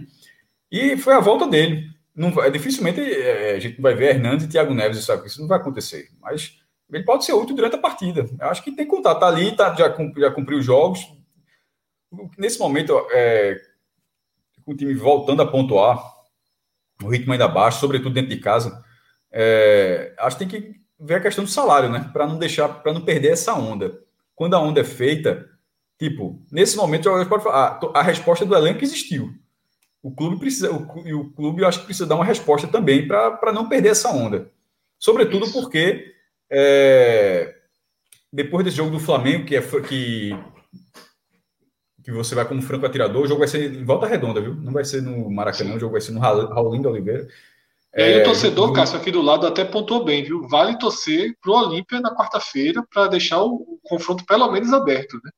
Ou pelo menos a pressão dentro do Flamengo, porque... É, então... Não, mas já é 3 a 0 na ida já, já. Se tem uma coisa que o torcedor do esporte faria naturalmente era torcer para o Olímpia, né? é, o, o Olímpia, o Olímpia é muito tra é, é chato. O jogo, o, o, jogo de ida facilita. Né? O jogo, é, o jogo é no Paraguai, ou seja, o que, o que facilita a possibilidade de o Flamengo não definir o confronto, que de repente ele pode até não ganhar o jogo, mas pode ter um jogo aberto. E assim, Isso. o Olímpia é muito copeiro para de repente, como já até aconteceu uma vez no, Rio de Janeiro, de buscar essa classificação. Acho que foi no Engenhão o jogo, se eu não me engano. É, e assim, é, de fato, a, a leitura para mim é exatamente essa. É exatamente essa para que o jogo, o confronto do Flamengo contra o Olímpia, o Flamengo é favorito contra o Olímpia, é, fique minimamente aberto para o jogo de volta. Para que se o Flamengo não puder, não, não poupar jogadores contra o esporte, de repente pode até não. Pode, o, o, confronto pode ficar aberto e o Flamengo não poupar contra o esporte. Mas em algum momento, durante o jogo, ele vai poupar. Ele, porque tem duas situações. Um é simplesmente poupar o jogo mesmo. Ó, o jogo vai ser volta, o jogo vai ser volta redonda porque para preservar o gramado Maracanã, só terminando a informação. É, jogo no Maracanã para preservar justamente visando esse jogo contra o Olímpia, para você ver. Se o gramado vai ser poupado, pode poupar logo. Pô, pelo amor de Deus, né? Então, é, é, o que não muda muita coisa, não, porque o reserva é muito forte. É, não, claro que é. Não, veja só. Pelo amor de Deus. Continua sendo foi o treinador. Só que o reserva continua sendo forte, mas o reserva do reserva dá uma esperança. Assim, porque em vez de ser o titular e botando reserva, que é muito melhor que o seu, é o reserva e de repente colocando. E olha que nem sempre, viu? Porque, por exemplo, era Gabigol, aí virou Pedro, aí, aí botou Rodrigo Muniz, que começou a fazer gol pra caramba e já tá sendo. É, Fred já, já tá sendo agora indo pra futebol inglês, se eu não me engano. Mas assim, é ter uma esperança com reserva no reserva. Mas esse confronto é muito difícil. Mas eu fui falando do Flamengo, mas na verdade meu ponto era que eu acho que as pessoas vão enxergar esse jogo do franco atirador, que não pode é você ser goleado, o Sport vindo uma sequência muito chata contra o Flamengo. Eu acho que são quantas derrotas seguidas já, meu Deus. O Sport ganhou em 2017 no turno, aí perdeu o retorno em 17, levou lá e Lô em 18 e lá e Lô em 20. São cinco derrotas seguidas. A tendência de uma sexta derrota seguida é considerável. Não pode ser uma goleada, que aí você tira você do eixo. Mas sendo uma derrota do campeonato, aí vem para dois jogos importantíssimos para tentar porque o último jogo é lá fora de casa com o Atlético Paranaense, é complicado também. É, como o Sport empatou com o Bragantino, nesse momento, já jogando para frente, a gente vai voltar daqui a pouco na análise do jogo, mas só para não perder esse, essa linha de raciocínio, eu acho que o Sport precisa projetar 18 pontos.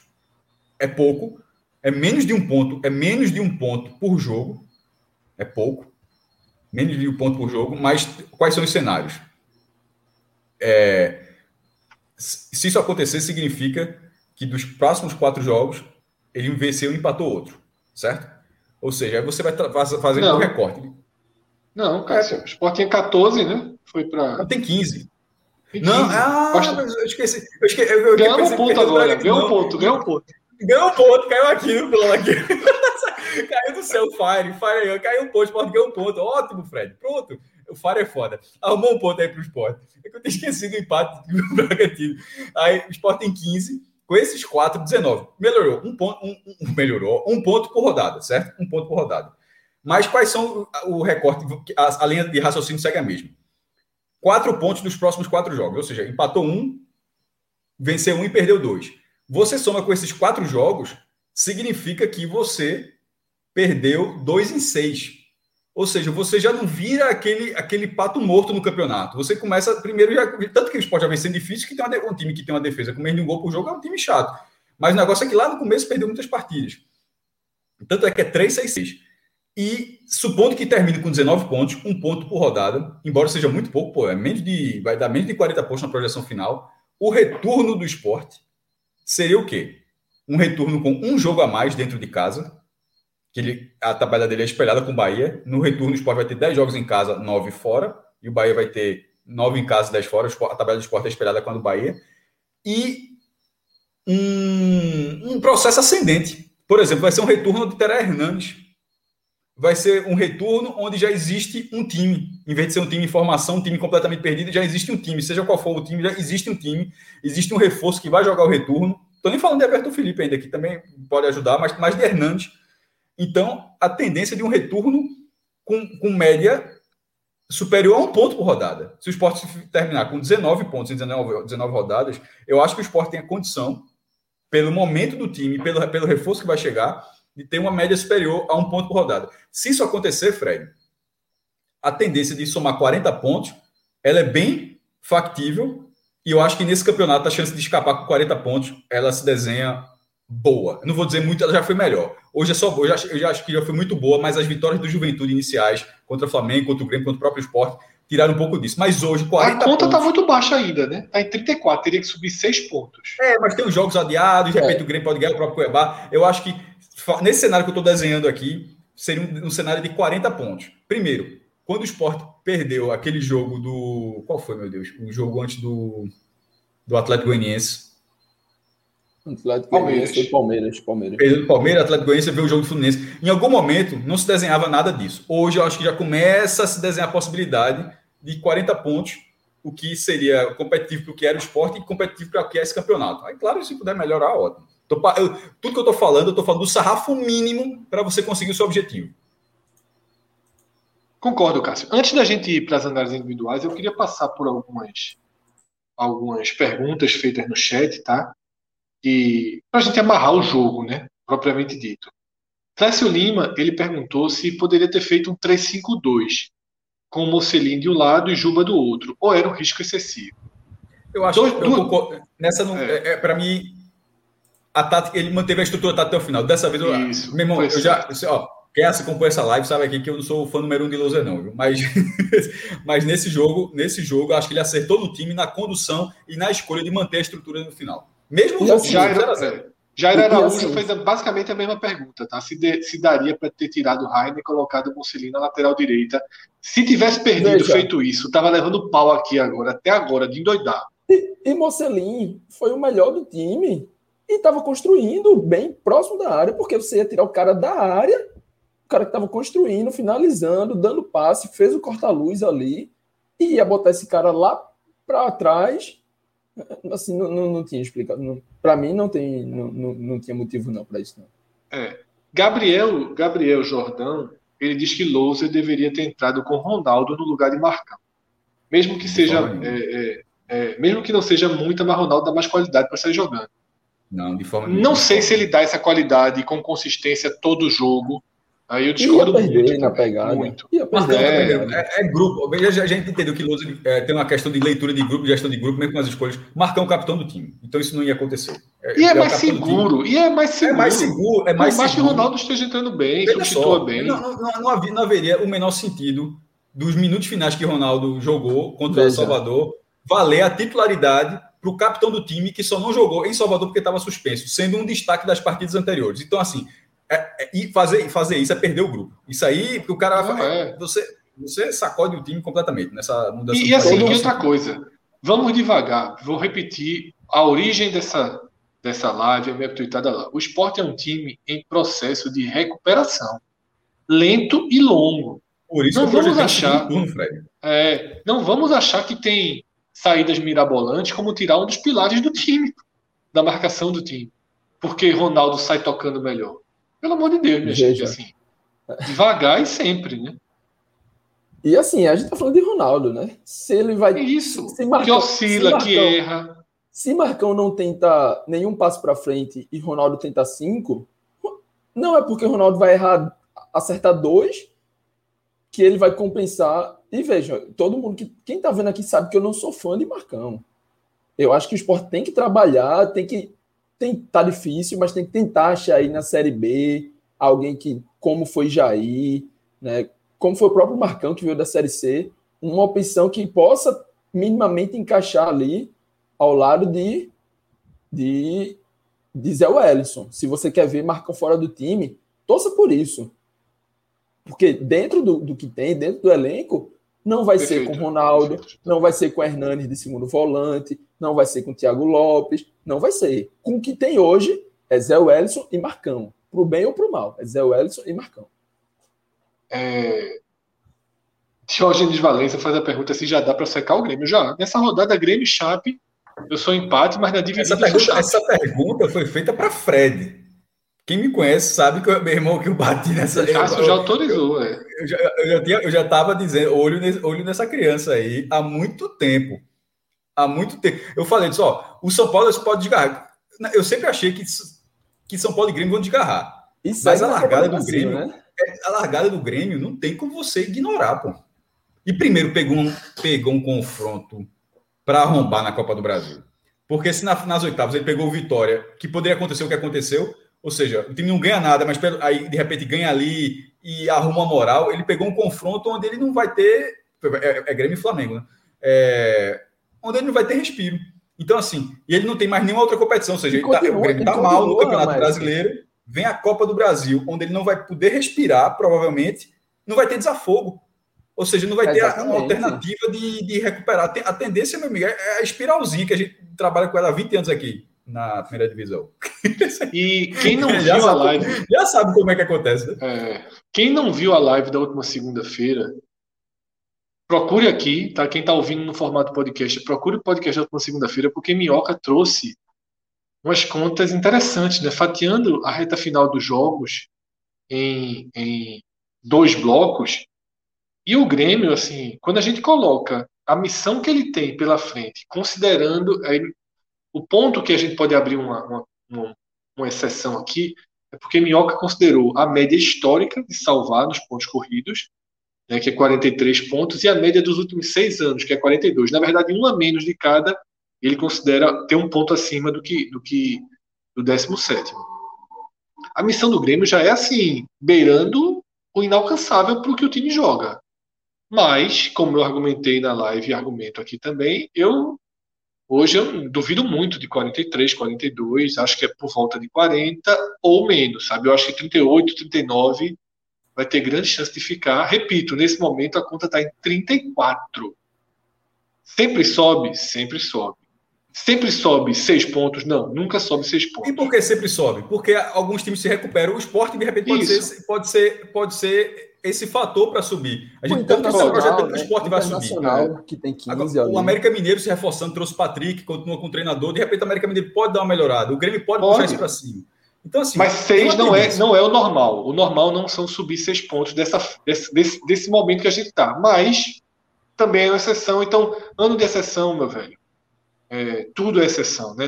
a gente não pode aplicar a regra ao ano que está uma exceção. Então vamos para a gente fechar o esporte, né? a gente está devendo aí. Tem um, um, os velhos comentários de Fernando Cosi aí, mas a gente deixa para depois. É um show à parte aqui. Tem que participar de Agamenon, porque o homem é um monstro aí. O homem mesmo, é cada comentário da ponta. Teve um de Cássio aqui, sensacional. Ele jogou aqui mais em cima. Cássio, você não está sozinho nesse mundo sorria e aproveita essa viagem que, chama, que chama-se vida.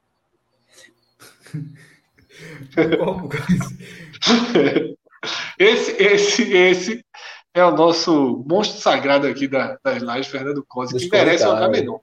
Amigo, disse, é, disse, que eu tô é. tomando um litrão aí, viu? Disse que eu tô tomando um litrão. aqui, aqui é, é. Sabe que eu tô isolado aqui? É, tá um ano e meio já, meu irmão, é bronca. Luiz Heitor, essa pergunta, ela, ela foi logo no comecinho da live, tá? Se o Sport fez o melhor jogo de loser na Série A. E acho que o caminho da, da escolha foi. foi, foi Para mim, foi o melhor jogo do esporte, mesmo empatando. E aí eu estou considerando desafio técnico também. Desafio técnico.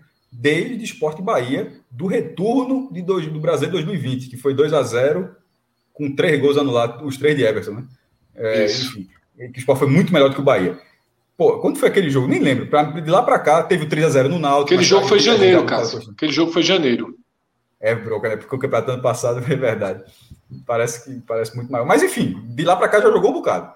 Aí tem outras. Isso não é o maior resultado, porque até o maior resultado é claro que não foi. O jogo foi empate, o maior resultado continuou sendo 2x1 Internacional do Beira Rio. Isso. O Flamengo podia agradecer, não podia? tá devendo, né? Tá devendo. Né? Tá. É bom lembrar. Tá. É, Elivelton, Elivelton perguntando sobre previsão de contratação essa semana. Não sei, tá? Mas existe previsão de contratação. Contratação é, nesse dois. momento é salário, meu irmão. Contratação é. nesse momento é salário. Não Mas precisa de um lateral direito, né? precisa, precisa do, do time, do time tipo, ó, vai tapar nas costas, tapar nas costas, fala, orientação, tudo, e, e, e cair na conta. Ou seja, a fala, a oratória eu vou procurar saber, Cássio. É. Eu vou procurar saber como anda isso, Porque, como anda. Se, se, ó, veja só, os caras, os caras pediram a diretoria nova, a diretoria nova, a, a torcida também queria. Os caras estão falando dos jogadores. Os jogadores pediram a diretoria nova, a, a, a, torcida queria, foi votado, houve eleição, veio a diretoria nova, foi no primeiro momento, tem sido ainda do agrado do grupo, do elenco, isso tem acontecido. Tá, então, para que não se quebre esse elo, construir ela é muito importante mesmo. O esporte não tinha nenhum. O esporte, pelo contrário, era uma relação com direção chamando de jogador de canalha. é um negócio assim, é, é surreal no, no, nível. Ah, meu Deus do céu. Então, nesse momento, na hora que foi criado um elo, E esse elo tá triplo, viu? É, é, é, eu já não respeito mais lista tríplice, não, mas é a lista tríplice. Direção. É, pagou os funcionários, né, e torcida. Já é importante. É. Que até faz parte. Jogador, jogador. No futebol, geralmente, o jogador respeita muito que, que muito, funcionários são salários menores, que, que, que, eles não tenham essa dificuldade. Então, é, essa verba que o esporte tem arrecadado nessas campanhas tem sido para isso, mas está na hora de pagar o elenco que é caro, mesmo desempenho é. ruim. O, o Monte Sport Show, né, que também trabalha aí no YouTube, e Júnior Silva falam de pagar uma folha até dia 10. É, deve pagar. O esporte, na verdade, deve começar a pagar mais do que uma folha, né, porque entra um dinheiro da TV que permite essa operação, então, tendência é que pague uma folha 20%. Eu, eu, eu, eu lembrei, aí, o elo tá, está construído. Lembrei, lembrei, lembrei de uma conversa que eu tive, é porque faz mais de uma semana e eu tinha esquecido. Uma informação importante. A promessa para o grupo é o seguinte: não se atrasa mais nenhum dia daqui para frente. Danos. Nenhum dia. Não, veja só. Não, não, dizer, não, dizendo, ótimo se for isso aí. Mas você entendeu, mas você entendeu, uhum, você sim, entendeu. Sim, sim, tem três, existem, existem... Veja só, isso não acontece, acho, desde 2016 ou 2017. Não, não, tempo. veja só, não, não é isso. Vou repetir. Não é ficar em dia.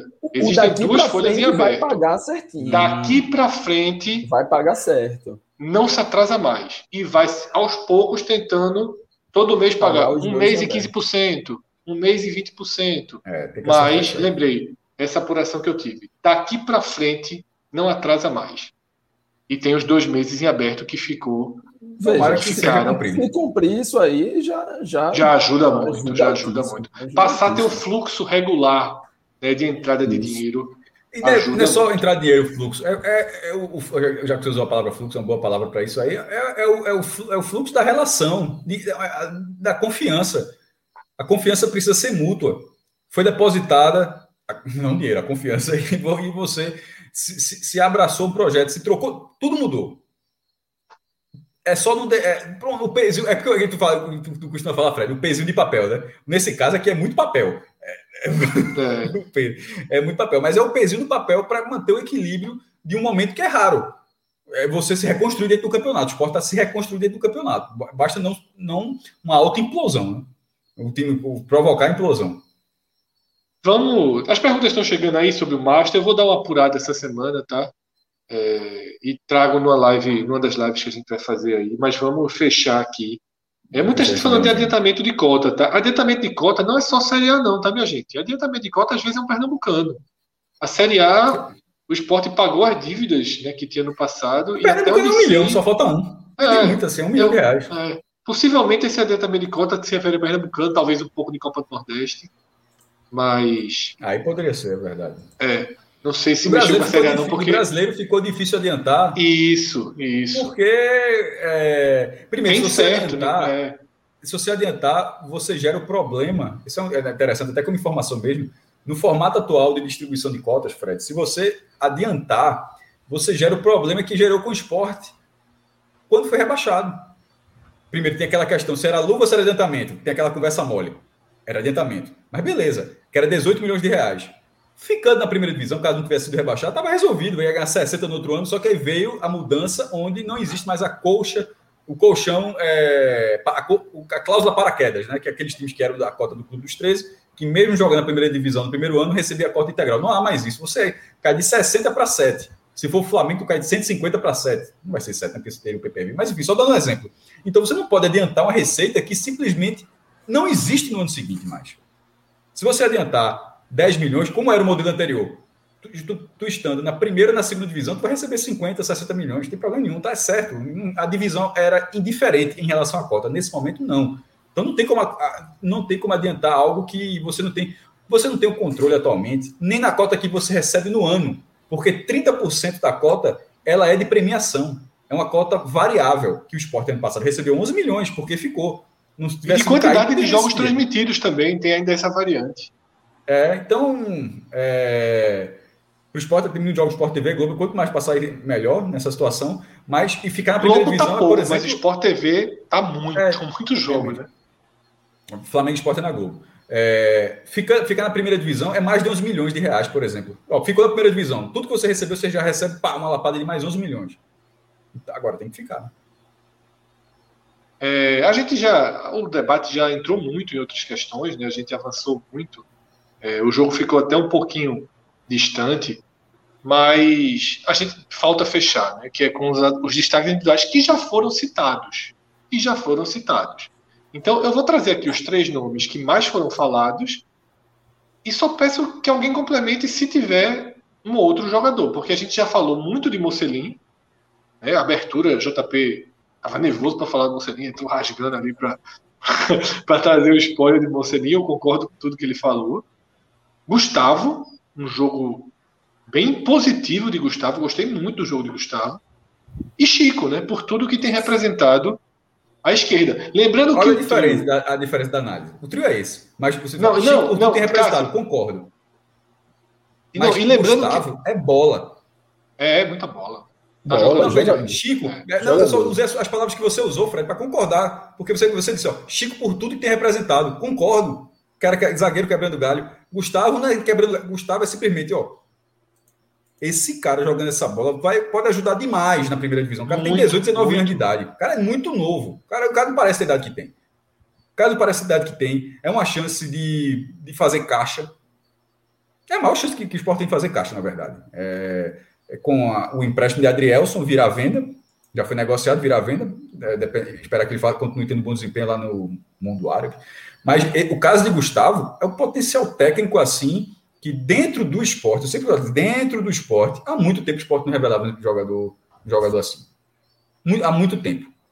Na, nessa posição, com essa qualidade técnica e com, e com essa desenvoltura na idade que tem.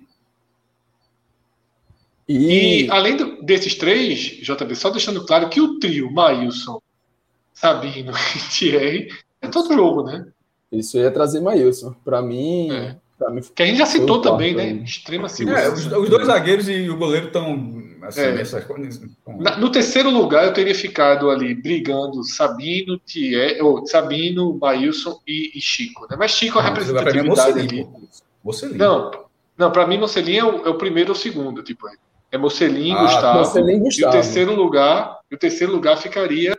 Que eu escolhi ah, Chico, eu coloquei... mas ficaria Chico, Sabino, Maílson. Certo. Eu coloquei Chico no, no blog. Eu coloquei é, eu também, eu também ficaria Gustavo, com Chico. Chico. Fez com Chico, é. fez com Chico também. E Maílson, para mim, o quarto é Maílson. É. Um, houve um pior em campo, já citado por todo mundo aqui. Né? Rainer, indiscutivelmente. Tá? Há um segundo pior em campo. Eu vi algumas críticas a Marcão. Não, gost, não é gostei da atuação de Marcão. Everaldo Mal. Mas melhorou, viu? Mas melhorou. Everaldo, melhorou, melhorou. Mas, mas assim, melhorou. não é crítica, tá analisando, tô dizendo que é pra sair do time, não. Tô dizendo assim que. Não, mas melhorou no segundo tempo. O primeiro tempo foi bem abaixo, o segundo tempo foi mais regular. Mas veja só. Mas eu, eu concordo a gente com o falou três aqui, jogadores, Everaldo, tá? A gente falou três jogadores no trio e mais uns dois zagueiros do goleiro. São seis jogadores jogando bem. Quando isso acontece, pô, assim, você carrega o resto do time. Isso.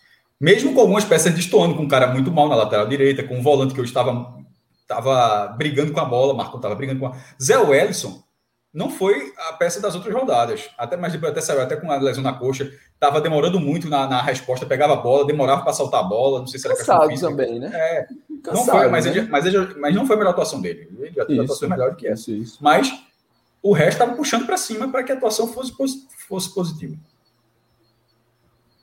É, então é isso, é né? Isso. Fica com esses é três e dessa forma a gente isso tudo, mas fecha... foi só um ponto, viu?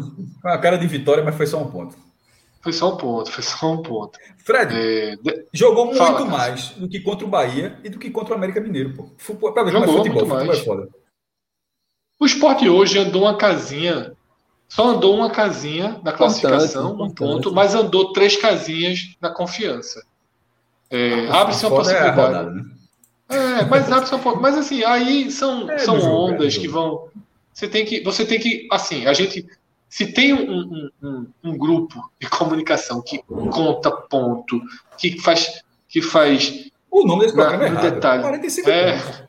A gente conta ponto, a gente faz matemática, a gente toda segunda-feira traz minhoca, estatística, um recorte novo, a gente estuda tudo. A gente, se tem alguém que se preocupa com esse lado do futebol, da matemática, é o podcast 45 minutos. Mas a gente é um programa sobre futebol. E há um, ganho de futebol no esporte, e o ganho de futebol tem que ser né, pontuado porque ele é, desempenho, ele é bem importante. Desempenho.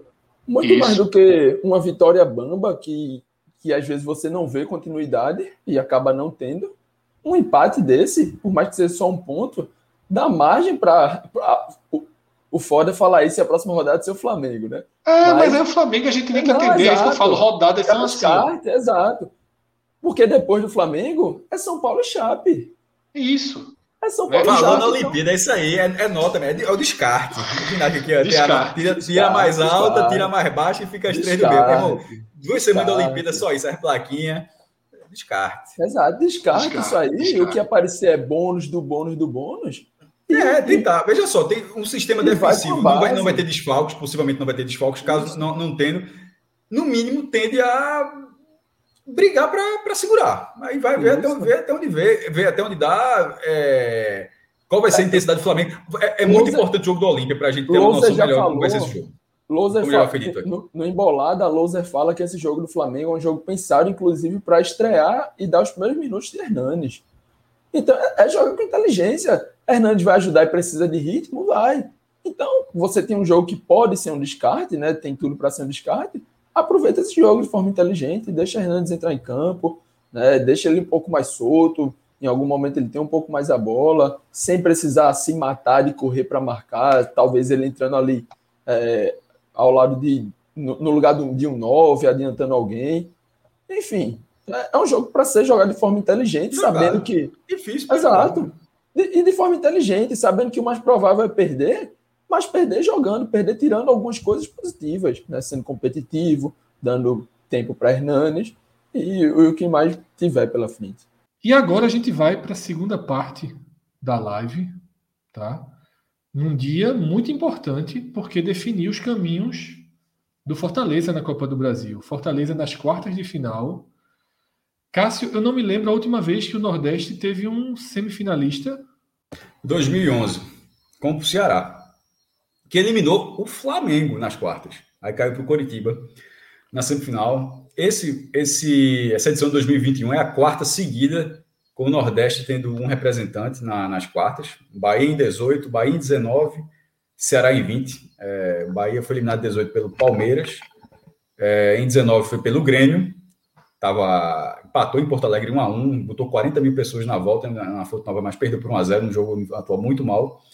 E em 2020 o Ceará foi eliminado pelo Palmeiras, que acabou sendo o campeão da, daquela edição, né?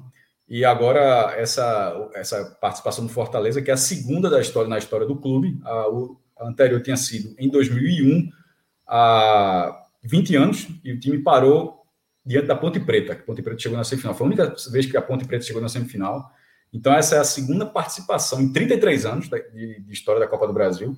Dessas 33 edições, essa é a 24 participação do Fortaleza e a segunda vez que o Fortaleza chega às quartas de final. É, então já é uma campanha histórica. A gente até, eu até participei do, do tele da. A gente abordou um pouco dessa, dessa história, do histórico na, na no tele de. Na live, né? Que a gente chama de tele, mas na live de Fortaleza CRB e colocou é, uma curiosidade nesse sorteio. O sorteio foi lá na, na sede da CBF, grafite, pessoal dos Impedidos participando e grafite também lá. Fortaleza e São Paulo é o único, é o confronto que reúne os dois times que nunca ganharam a Copa do Brasil. Os outros seis times já ganharam a Copa do Brasil. É, Flamengo e Grêmio, por exemplo, que é um confronto, tem oito títulos, cinco do Flamengo, desculpa, cinco do Grêmio, três do Flamengo. É, decidiram, inclusive, 97. O Flamengo, o Grêmio foi campeão do Maracanã. Santos e Atlético Paranaense. O Santos ganhou em 2010, o Atlético Paranaense em 2019. E o outro é Fluminense Atlético Mineiro. O Fluminense ganhou em 2007 e, e o Atlético Mineiro ganhou em 2014. O caso do São Paulo, que tem uma história da Copa do Brasil muito muito abaixo de tudo que o clube já fez em outras competições. O é tricampeão mundial, assim, e a Copa do Brasil, a história do São Paulo na Copa do Brasil não faz o menor sentido. Deixou de jogar, de jogar em algum, algumas vezes nos anos 90, mas passou a jogar depois nunca ganhou. O máximo que alcançou foi o vice-campeonato em 2000, onde perdeu no último lance, gol de falta de Giovanni no Mineirão, Cruzeiro. É, tinha sido 0 a 0 na ida no Morumbi, e na volta estava 1 a 1 que tinha gol qualificado, São Paulo estava sendo campeão, e o Cruzeiro ganhou com um gol de falta de Giovanni. É, esse confronto, ele repete o duelo do ano passado, o do ano passado, foi pelas oitavas de final, foi eletrizante, foi 3 a 3 no Castelão, 2 a 2 no Morumbi, 10 gols no, no confronto e foi para os pênaltis e continuou sendo eletrizante com o jogo. Primeiro, Rogério sempre pelo Fortaleza, né? Enfrentando o São Paulo. E o jogo terminou 10 a 9 para o São Paulo, um jogo no qual o São Paulo não deu margem ali nos pênaltis para o Fortaleza ganhar a classificação. Ou seja, foram 10 gols no campo e 19 gols na disputa de, de pênalti. Foi uma, maluquice. Mas não havia gol qualificado. Esse confronto agora ele acontece com de 2021 com alguns, um cenário curioso, Fred. O Fortaleza é melhor do que aquele que enfrentou o São Paulo no passado, vive melhor momento, um momento bem melhor do que aquele que enfrentou o São Paulo no passado. Porém, o São Paulo, mesmo estando na posição de zona de rebaixamento, é um time que nas Copas, e, e aí eu estou falando da Libertadores, que o São Paulo está na Libertadores, vem mostrando força e, por exemplo, a reação que foi a classificação do São Paulo contra o Racing.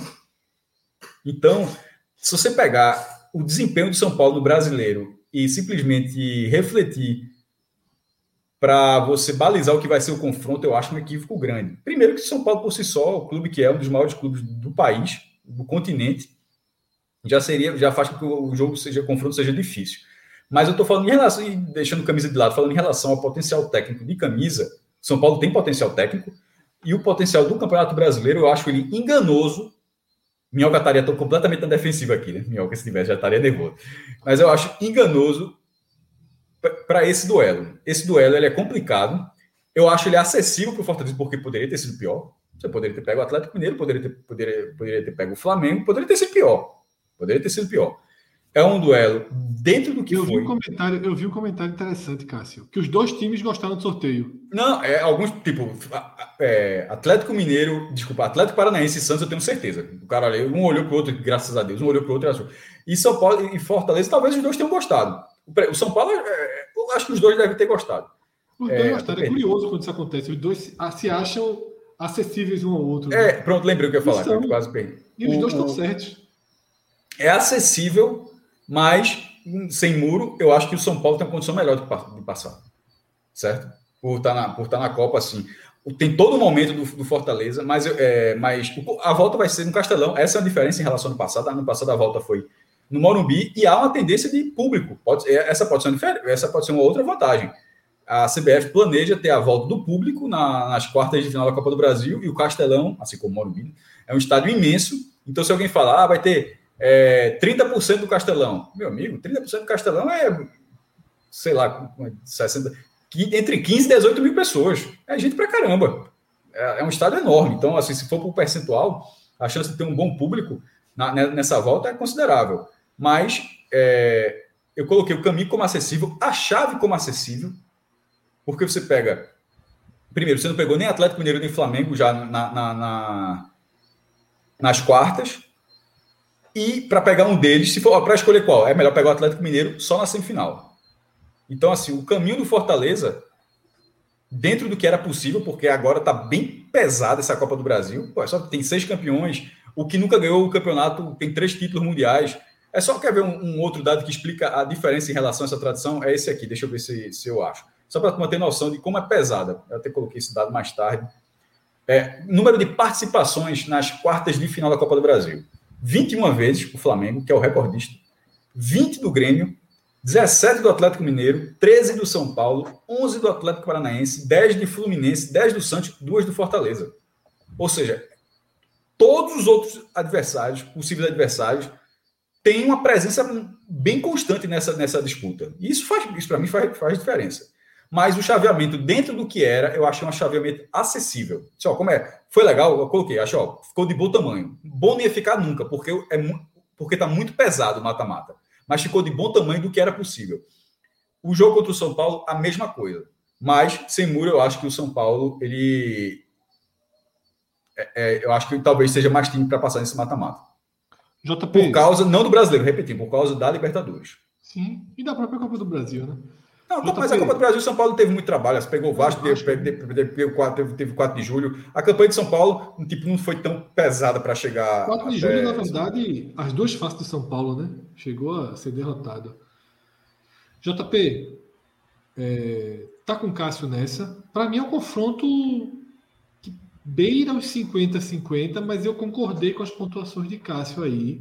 Só não fiquei no muro, mas eu acho é, que é isso também. É. de que há duas faces do São Paulo e o Fortaleza terá pela frente a pior delas. Até em confiança, né? Eu concordei com a maior parte né, de Cássio, mas, e aí para não bater tanto no, no, que já foi falado, na dividida, né, também não vou ficar no muro, na dividida eu tô com Fortaleza. Não acho que, que seja favorito, esse é um jogo que eu tô achando bem 50-50, mas eu acho que se tem um momento, né, até mais do que o ano passado, a gente tinha um Fortaleza que jogava bem no ano passado, mas não era no nível desse ano, e a gente tinha naquele momento um São Paulo melhor. É, postulante ao título brasileiro ali, nas cabeças da tabela. Esse ano é um São Paulo que tem muita condição técnica, tem, tem muita.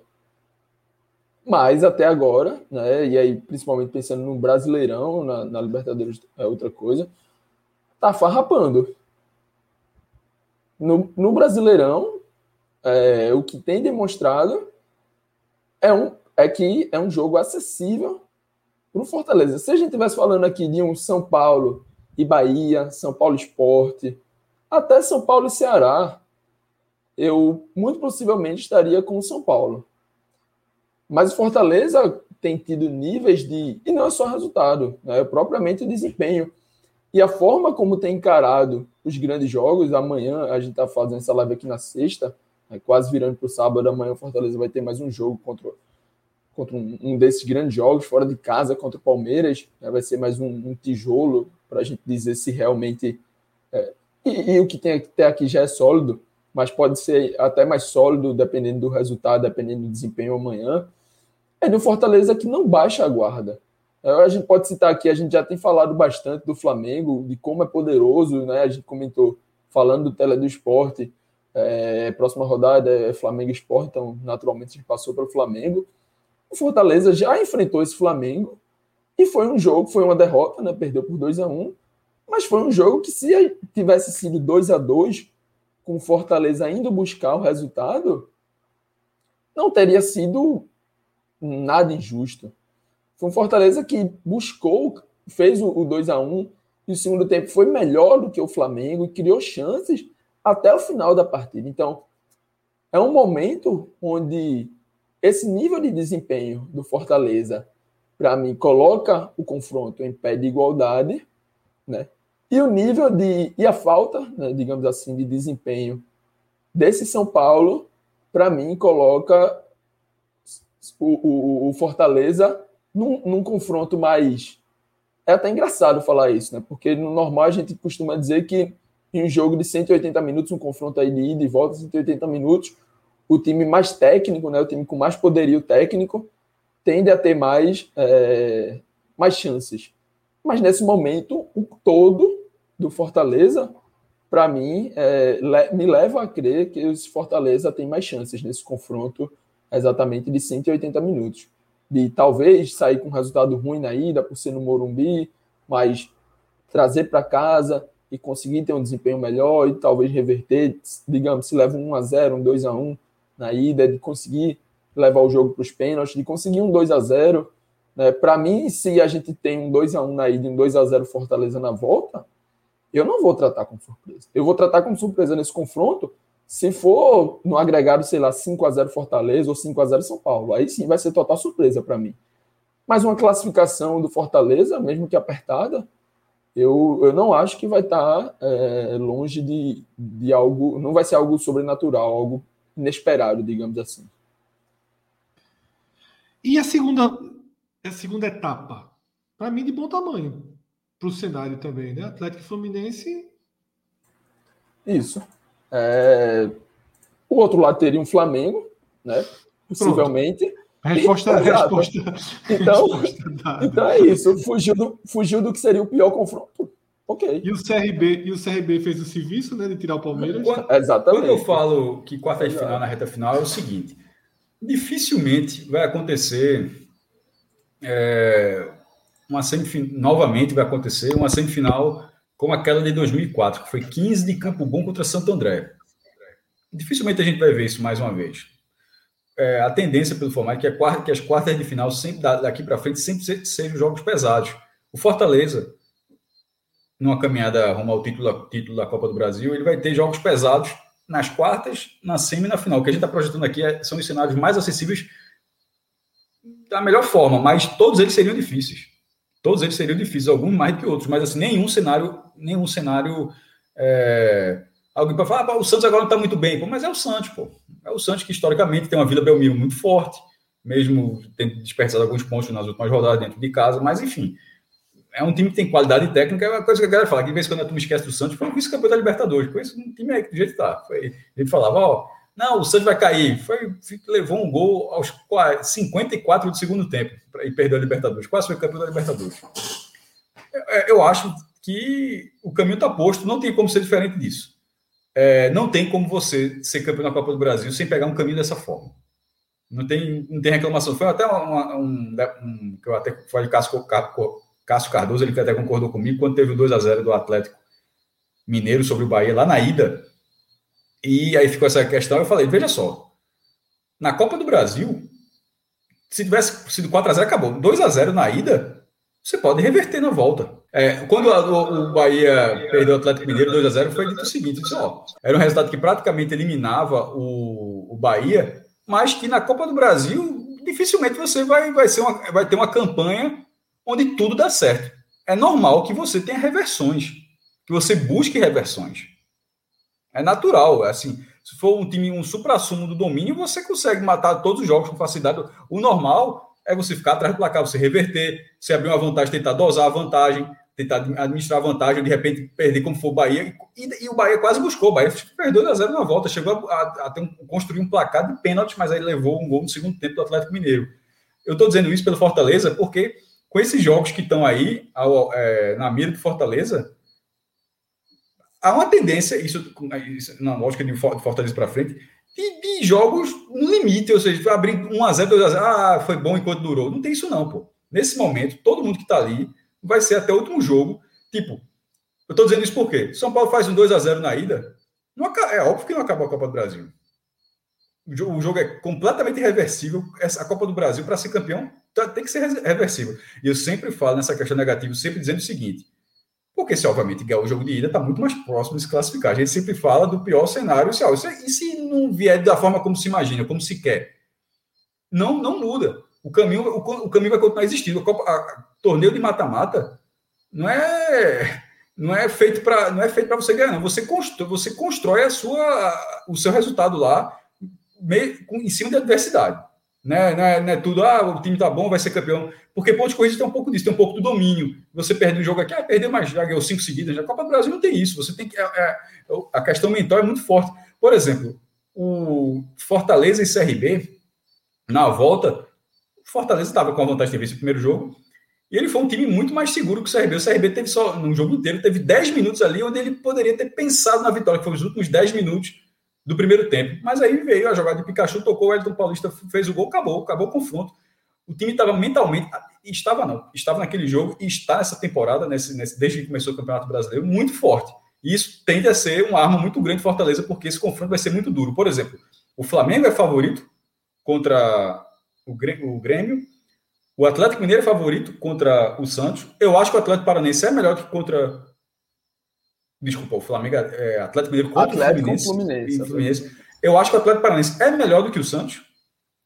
E São Paulo e Fluminense, embora tenha dito que o São Paulo eu acho que passa, esse para mim é o confronto de menor diferença dentro do de, é, de diferença de resultado. É esse jogo.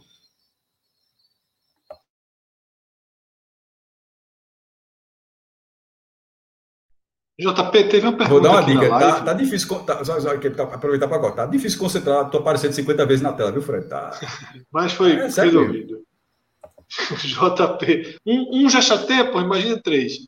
JP. É, Romero pergunta sobre o estilo de jogo de São Paulo, né, que se encaixaria, na visão dele, com a forma que Fortaleza gosta de jogar. Assina embaixo? Assino, assino. O, o São Paulo tem Rigoni em grande fase, né? Mas fora Rigoni, assim, se não tivesse Rigoni em grande fase, estaria vivendo um momento ainda pior. Então, o coletivo né, é um, um, estilo que é bom, é interessante para o Fortaleza, é um time que vai dar espaço, vai deixar o Fortaleza também trabalhar. É lógico vai tentar apertar, vai tentar buscar em cima. Ok, se, se for uma noite mágica de São Paulo, encaixar, ah, vai conseguir uma vitória ali em casa. Mas nada indica, né? Não tem vestígios de que o Fortaleza pode sair do trilho, pode desandar nada. Então, assim, o estilo é bom e o momento não é, do São Paulo não é bom, o que acaba sendo bom para o Fortaleza. Né? Então, assim, é, é, dentro do confronto, é como vocês me falaram. Eu acho que o São Paulo olhou e disse ainda bem, e acho que o Fortaleza olha e diz ainda bem. Então, prova que é um confronto, mostra que é um confronto aberto, mas se o Fortaleza está dizendo ainda bem, velho, tem que ir lá e tem que fazer valer, e acho que tem tudo para fazer valer e conseguir essa semifinal. Teve um assunto que eu citei na abertura, e acho que vale uma, uma passagem rápida nele aqui para a gente encerrar a live, até porque daqui a pouco tem Isaquias, né? Para disputa aí do, da tentativa de ouro, passou muito forte nas provas e a gente, como qualquer brasileiro, quer acompanhar essa prova aí de canoagem. Mas esse Vitória, hein? Que caos, que colapso, demite treinador, tenta reintegrar funcionário, treinador barra funcionário, treinador eh, expõe e o time vai piorando uma situação que é muito ruim, mas que não parece tão difícil de administrar, mas o Vitória vai somando problemas e eu, eu nem acho o Vitória um candidato ao rebaixamento, mas está ficando. A dúvida que eu tô, e queria até perguntar aqui ao maestro, que com certeza entende mais do que eu disso, é qual é a multa caso o time descumpra o, o, o regulamento dos treinadores, da demissão de treinadores? Porque está bem claro, né? Eu acho que o... não pode. É, é, é, é, você não pode. E, e, o que é que vai acontecer? Não, não pode. É, porque vai ter que seguir. Porque assim. Não, não prova no bid. É tipo, não pode. A, a lógica é a seguinte: hoje em dia. Vai ter que colocar um funcionário para comandar sim, o time. Veja só, o nome é assim. É... O, o, cara não participa. Hoje em dia é assim. Vamos supor, quer um exemplo: o Sport jogou com o Bragantino. O Sport quer botar Hernandes. Ó, oh, meu irmão, foda-se, quero botar Hernandes. Não, não tá no bid, não, foda-se, vou, vou botar Hernandes. Não, ele não pode entrar em campo.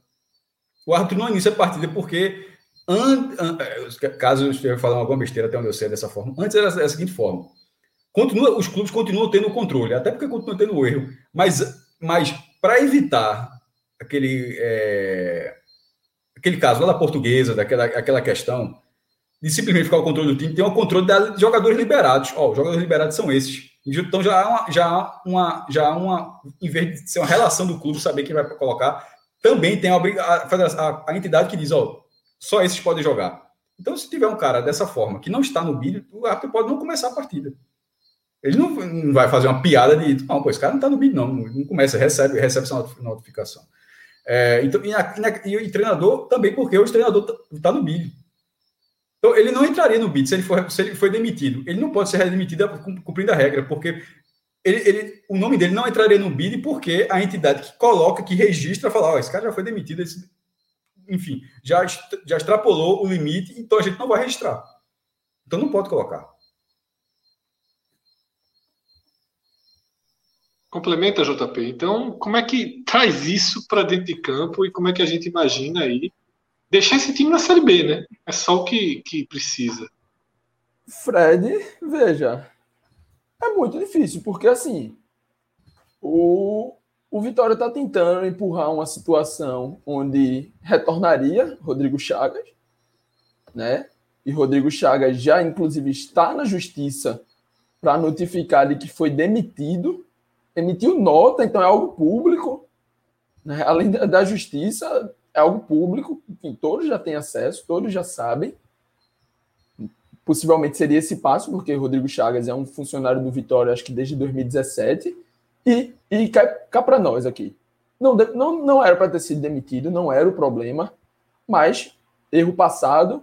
O Vitória tenta empurrar que ele não foi demitido, na verdade, entrou de férias né, e, e mudou de função, mas continuaria sendo funcionário. Então, seria esse cara apto Além de que o Vitória teria mais uma mudança, né? Porque contaria essa a demissão de Ramon seria a primeira, então poderia contratar um treinador né, legalmente. E caso venha a demitir o contratado, Rodrigo Chagas estaria apto a ser o interino até o final. O que a gente tem no momento é Rodrigo Chagas fora do Vitória dizendo fui demitido na justiça, né, apelando para a justiça, para a justiça notificar o Vitória, inclusive ele receber o, o que tem direito de FGTS, de multa e tudo mais. Ramon, nesse momento, está demitido, mas não foi anunciado até que se resolva essa situação com o Rodrigo. Né? Ramon está demitido, mas o Vitória não pode contratar, não pode nem anunciar a demissão, porque senão não teria quem, quem, quem, quem, quem assumir o time. E aí fica difícil dizer. Tem outro auxiliar na casa, com seis meses de casa? Seria o técnico do sub-20, o técnico do sub-17? Hoje é até difícil a gente saber quem seria essa pessoa para poder fazer uma avaliação mais completa, porque o cenário que está, que tá, o cenário prático que está se mostrando é não vai ser Rodrigo, não vai ser Ramon e não vai poder contratar outro. E aí, quem é da casa? Quem é que vai assumir? Até agora ninguém sabe, então é difícil fazer previsão. O time do Vitória, né, o elenco, para mim não é um elenco de rebaixado. Eu consigo ver outros times na Série B, né, no papel, que tem elencos inferiores ao Vitória. Mas quando a gente vai para a prática, escolhas no campo ruins, né, com toda a situação do treinador, e o caos fora de casa que impede que o time tenha um treinador, seja ele bom ou ruim, mais ou menos, conhecido, novo, velho, da casa, contratado. Toda a situação política externa não deixa o Vitória ter um treinador. Então, como é que a gente não vai colocar? Como é que eu não vou, vou chegar aqui na live e vou dizer, não, esse Vitória tem time pior? Se todo, a maioria dos times podem ter suas dificuldades, mas tem alguém que vai treinar, que vai escalar, que vai tomar a decisão, enquanto o Vitória não sabe se pode contratar ou não sabe quem é da casa que poderia assumir esse barco.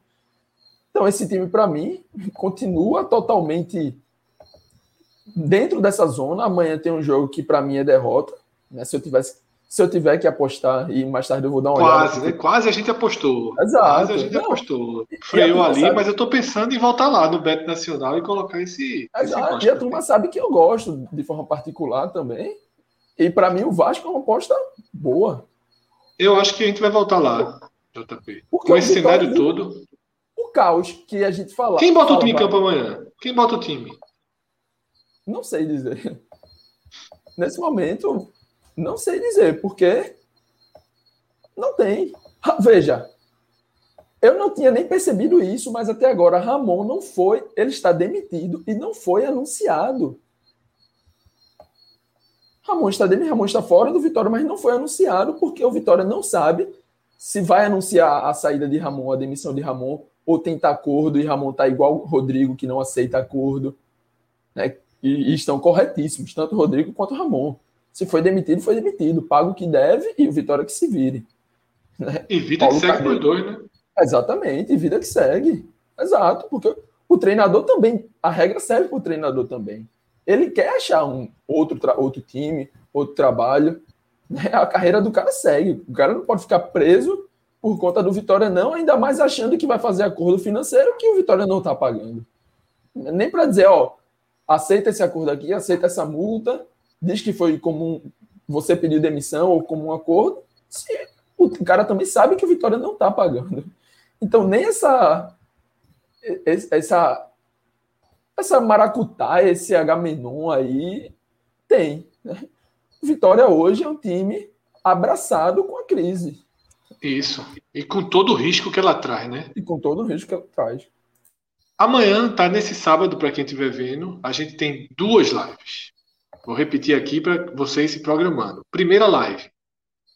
Jogo Náutico e Confiança.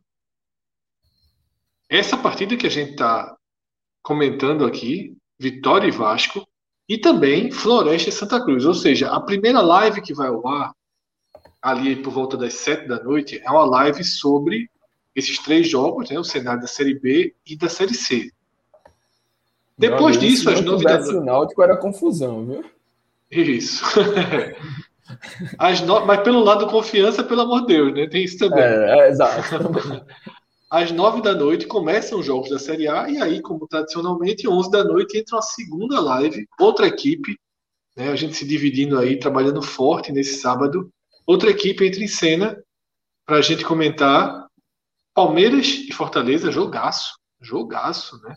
Na parte de cima do campeonato, e Cuiabá e Bahia, Bahia precisando de recuperação, né? Venceu ali o Atlético Mineiro, mas tá precisando de vitória que vale ponto, né? Amanhã eu trabalho com duas telas, a Fortaleza e Palmeiras televisãozinha e Bahia e Cuiabá. Silvio Santos perde tudo, né? Faz tempo que Silvio Santos não perde tudo. É... Voltou pro ar. Não, não, a gente tá falando outra coisa, jovem. Eu sei, eu sei o que você está falando. Danilão, Tron sem Roberto Fernandes.